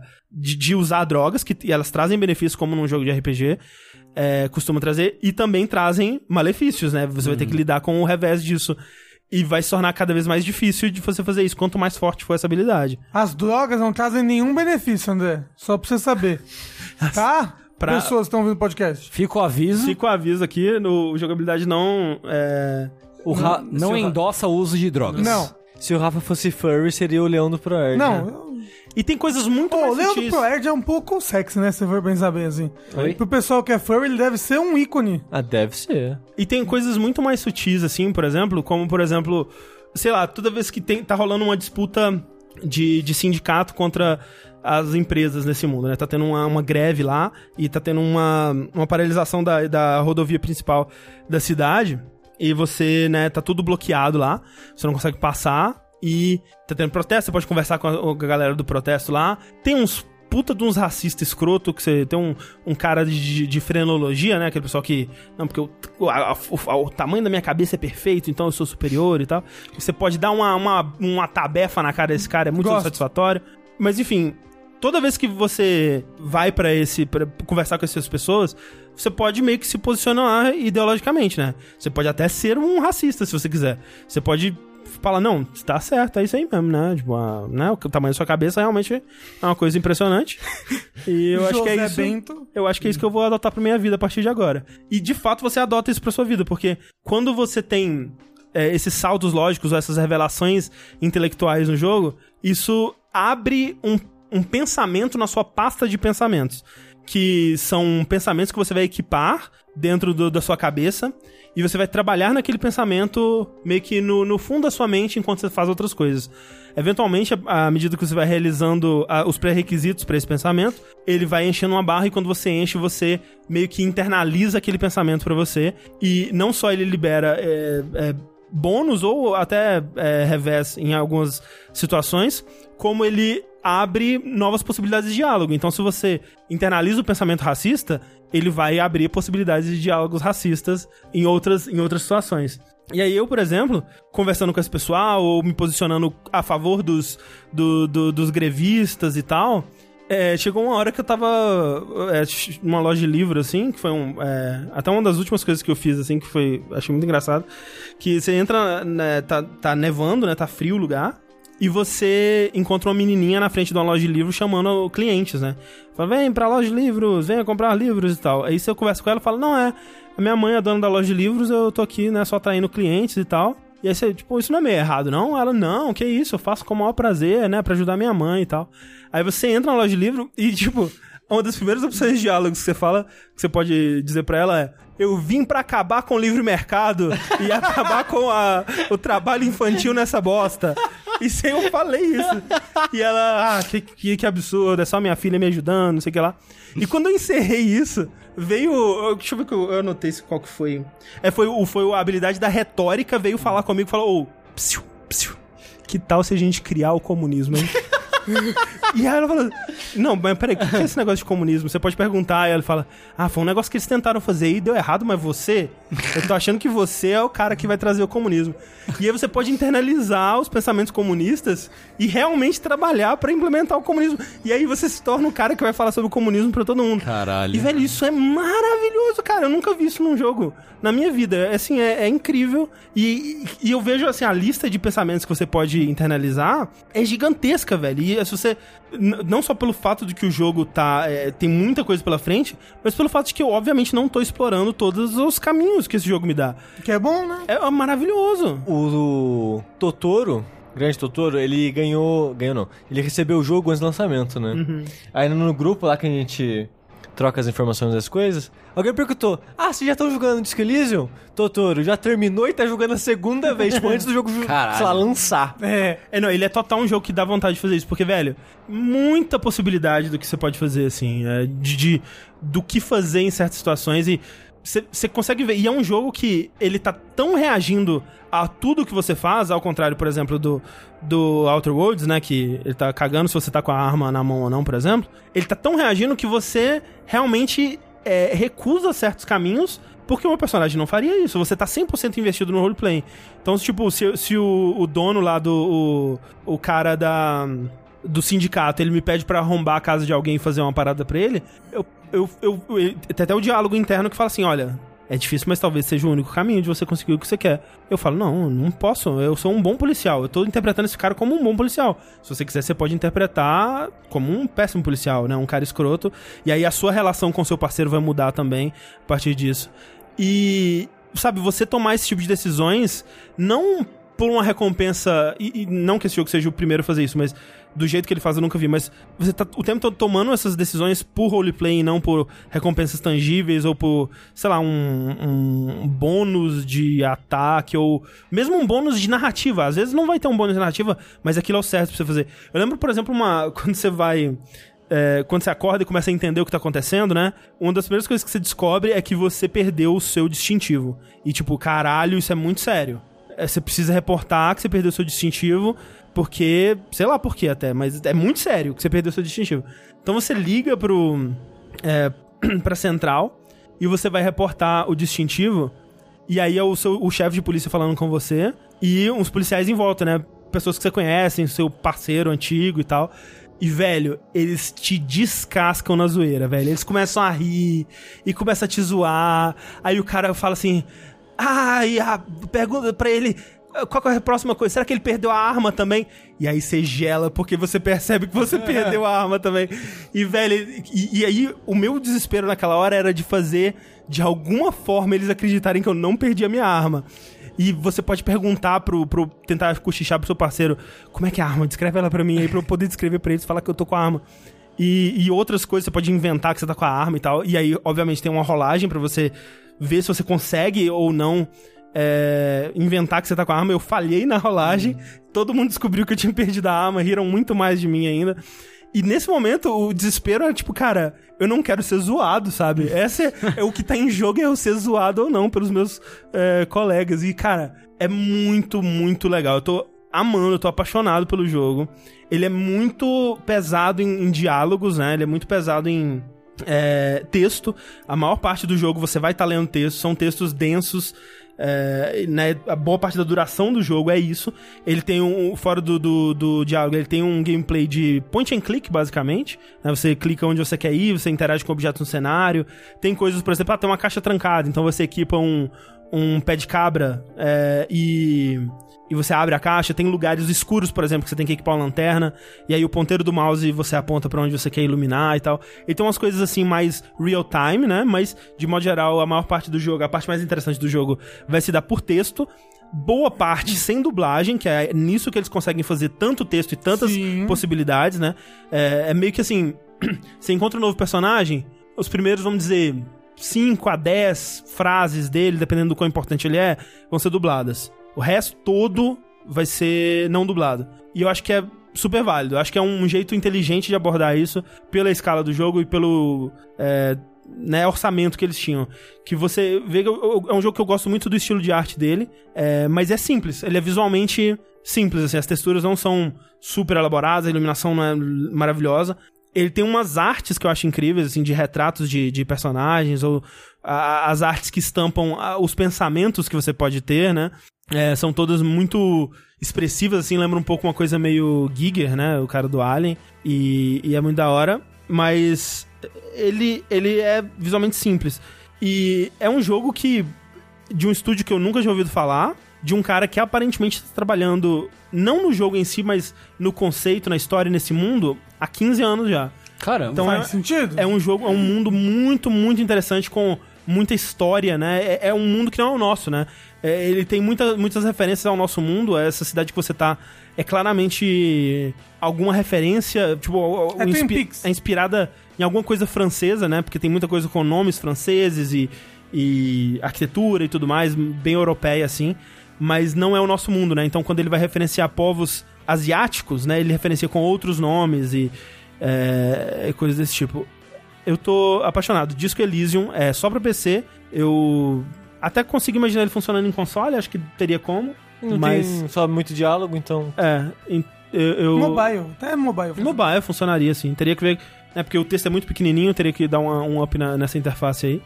Mas eu preciso muito de voltar para jogar esse jogo. É tudo que eu quero fazer na minha vida. E eu sim, o Duarte disse ali, eu tenho, você tem que jogar Planescape Torment. Eu quero. Quero sim. E é isso. Esse foi mais um vértice. é, lembrando, camisetas. Verdade! Camiseta. Lembrando, pesquisa. Pesquisa! Tudo isso nos links desse Links. podcast. É, preencham a nossa pesquisa para ajudar a gente a saber quem é você. Comprem as nossas camisetas para você estampar nos seus, nos seus peitos é, essas Na- artes na- bonitas. Na sua costela quebrada. Na sua costela quebrada, essa arte bonita. E seja bem-vindo novamente, Tengu Maru. Ê! Muito obrigado! Muito obrigado, é um prazer estar aqui com Agora a gente vai comer um hambúrguer, Tengu, porque eu tô com bastante fome. Yes! Finalmente! Enquanto ele não chega, eu sou o André Campos. Eu sou Eduardo Sushi. Eu sou o Rafael Hambúrguer. E eu sou o Fernando Mucioni. E até a próxima. Tchau, tchau!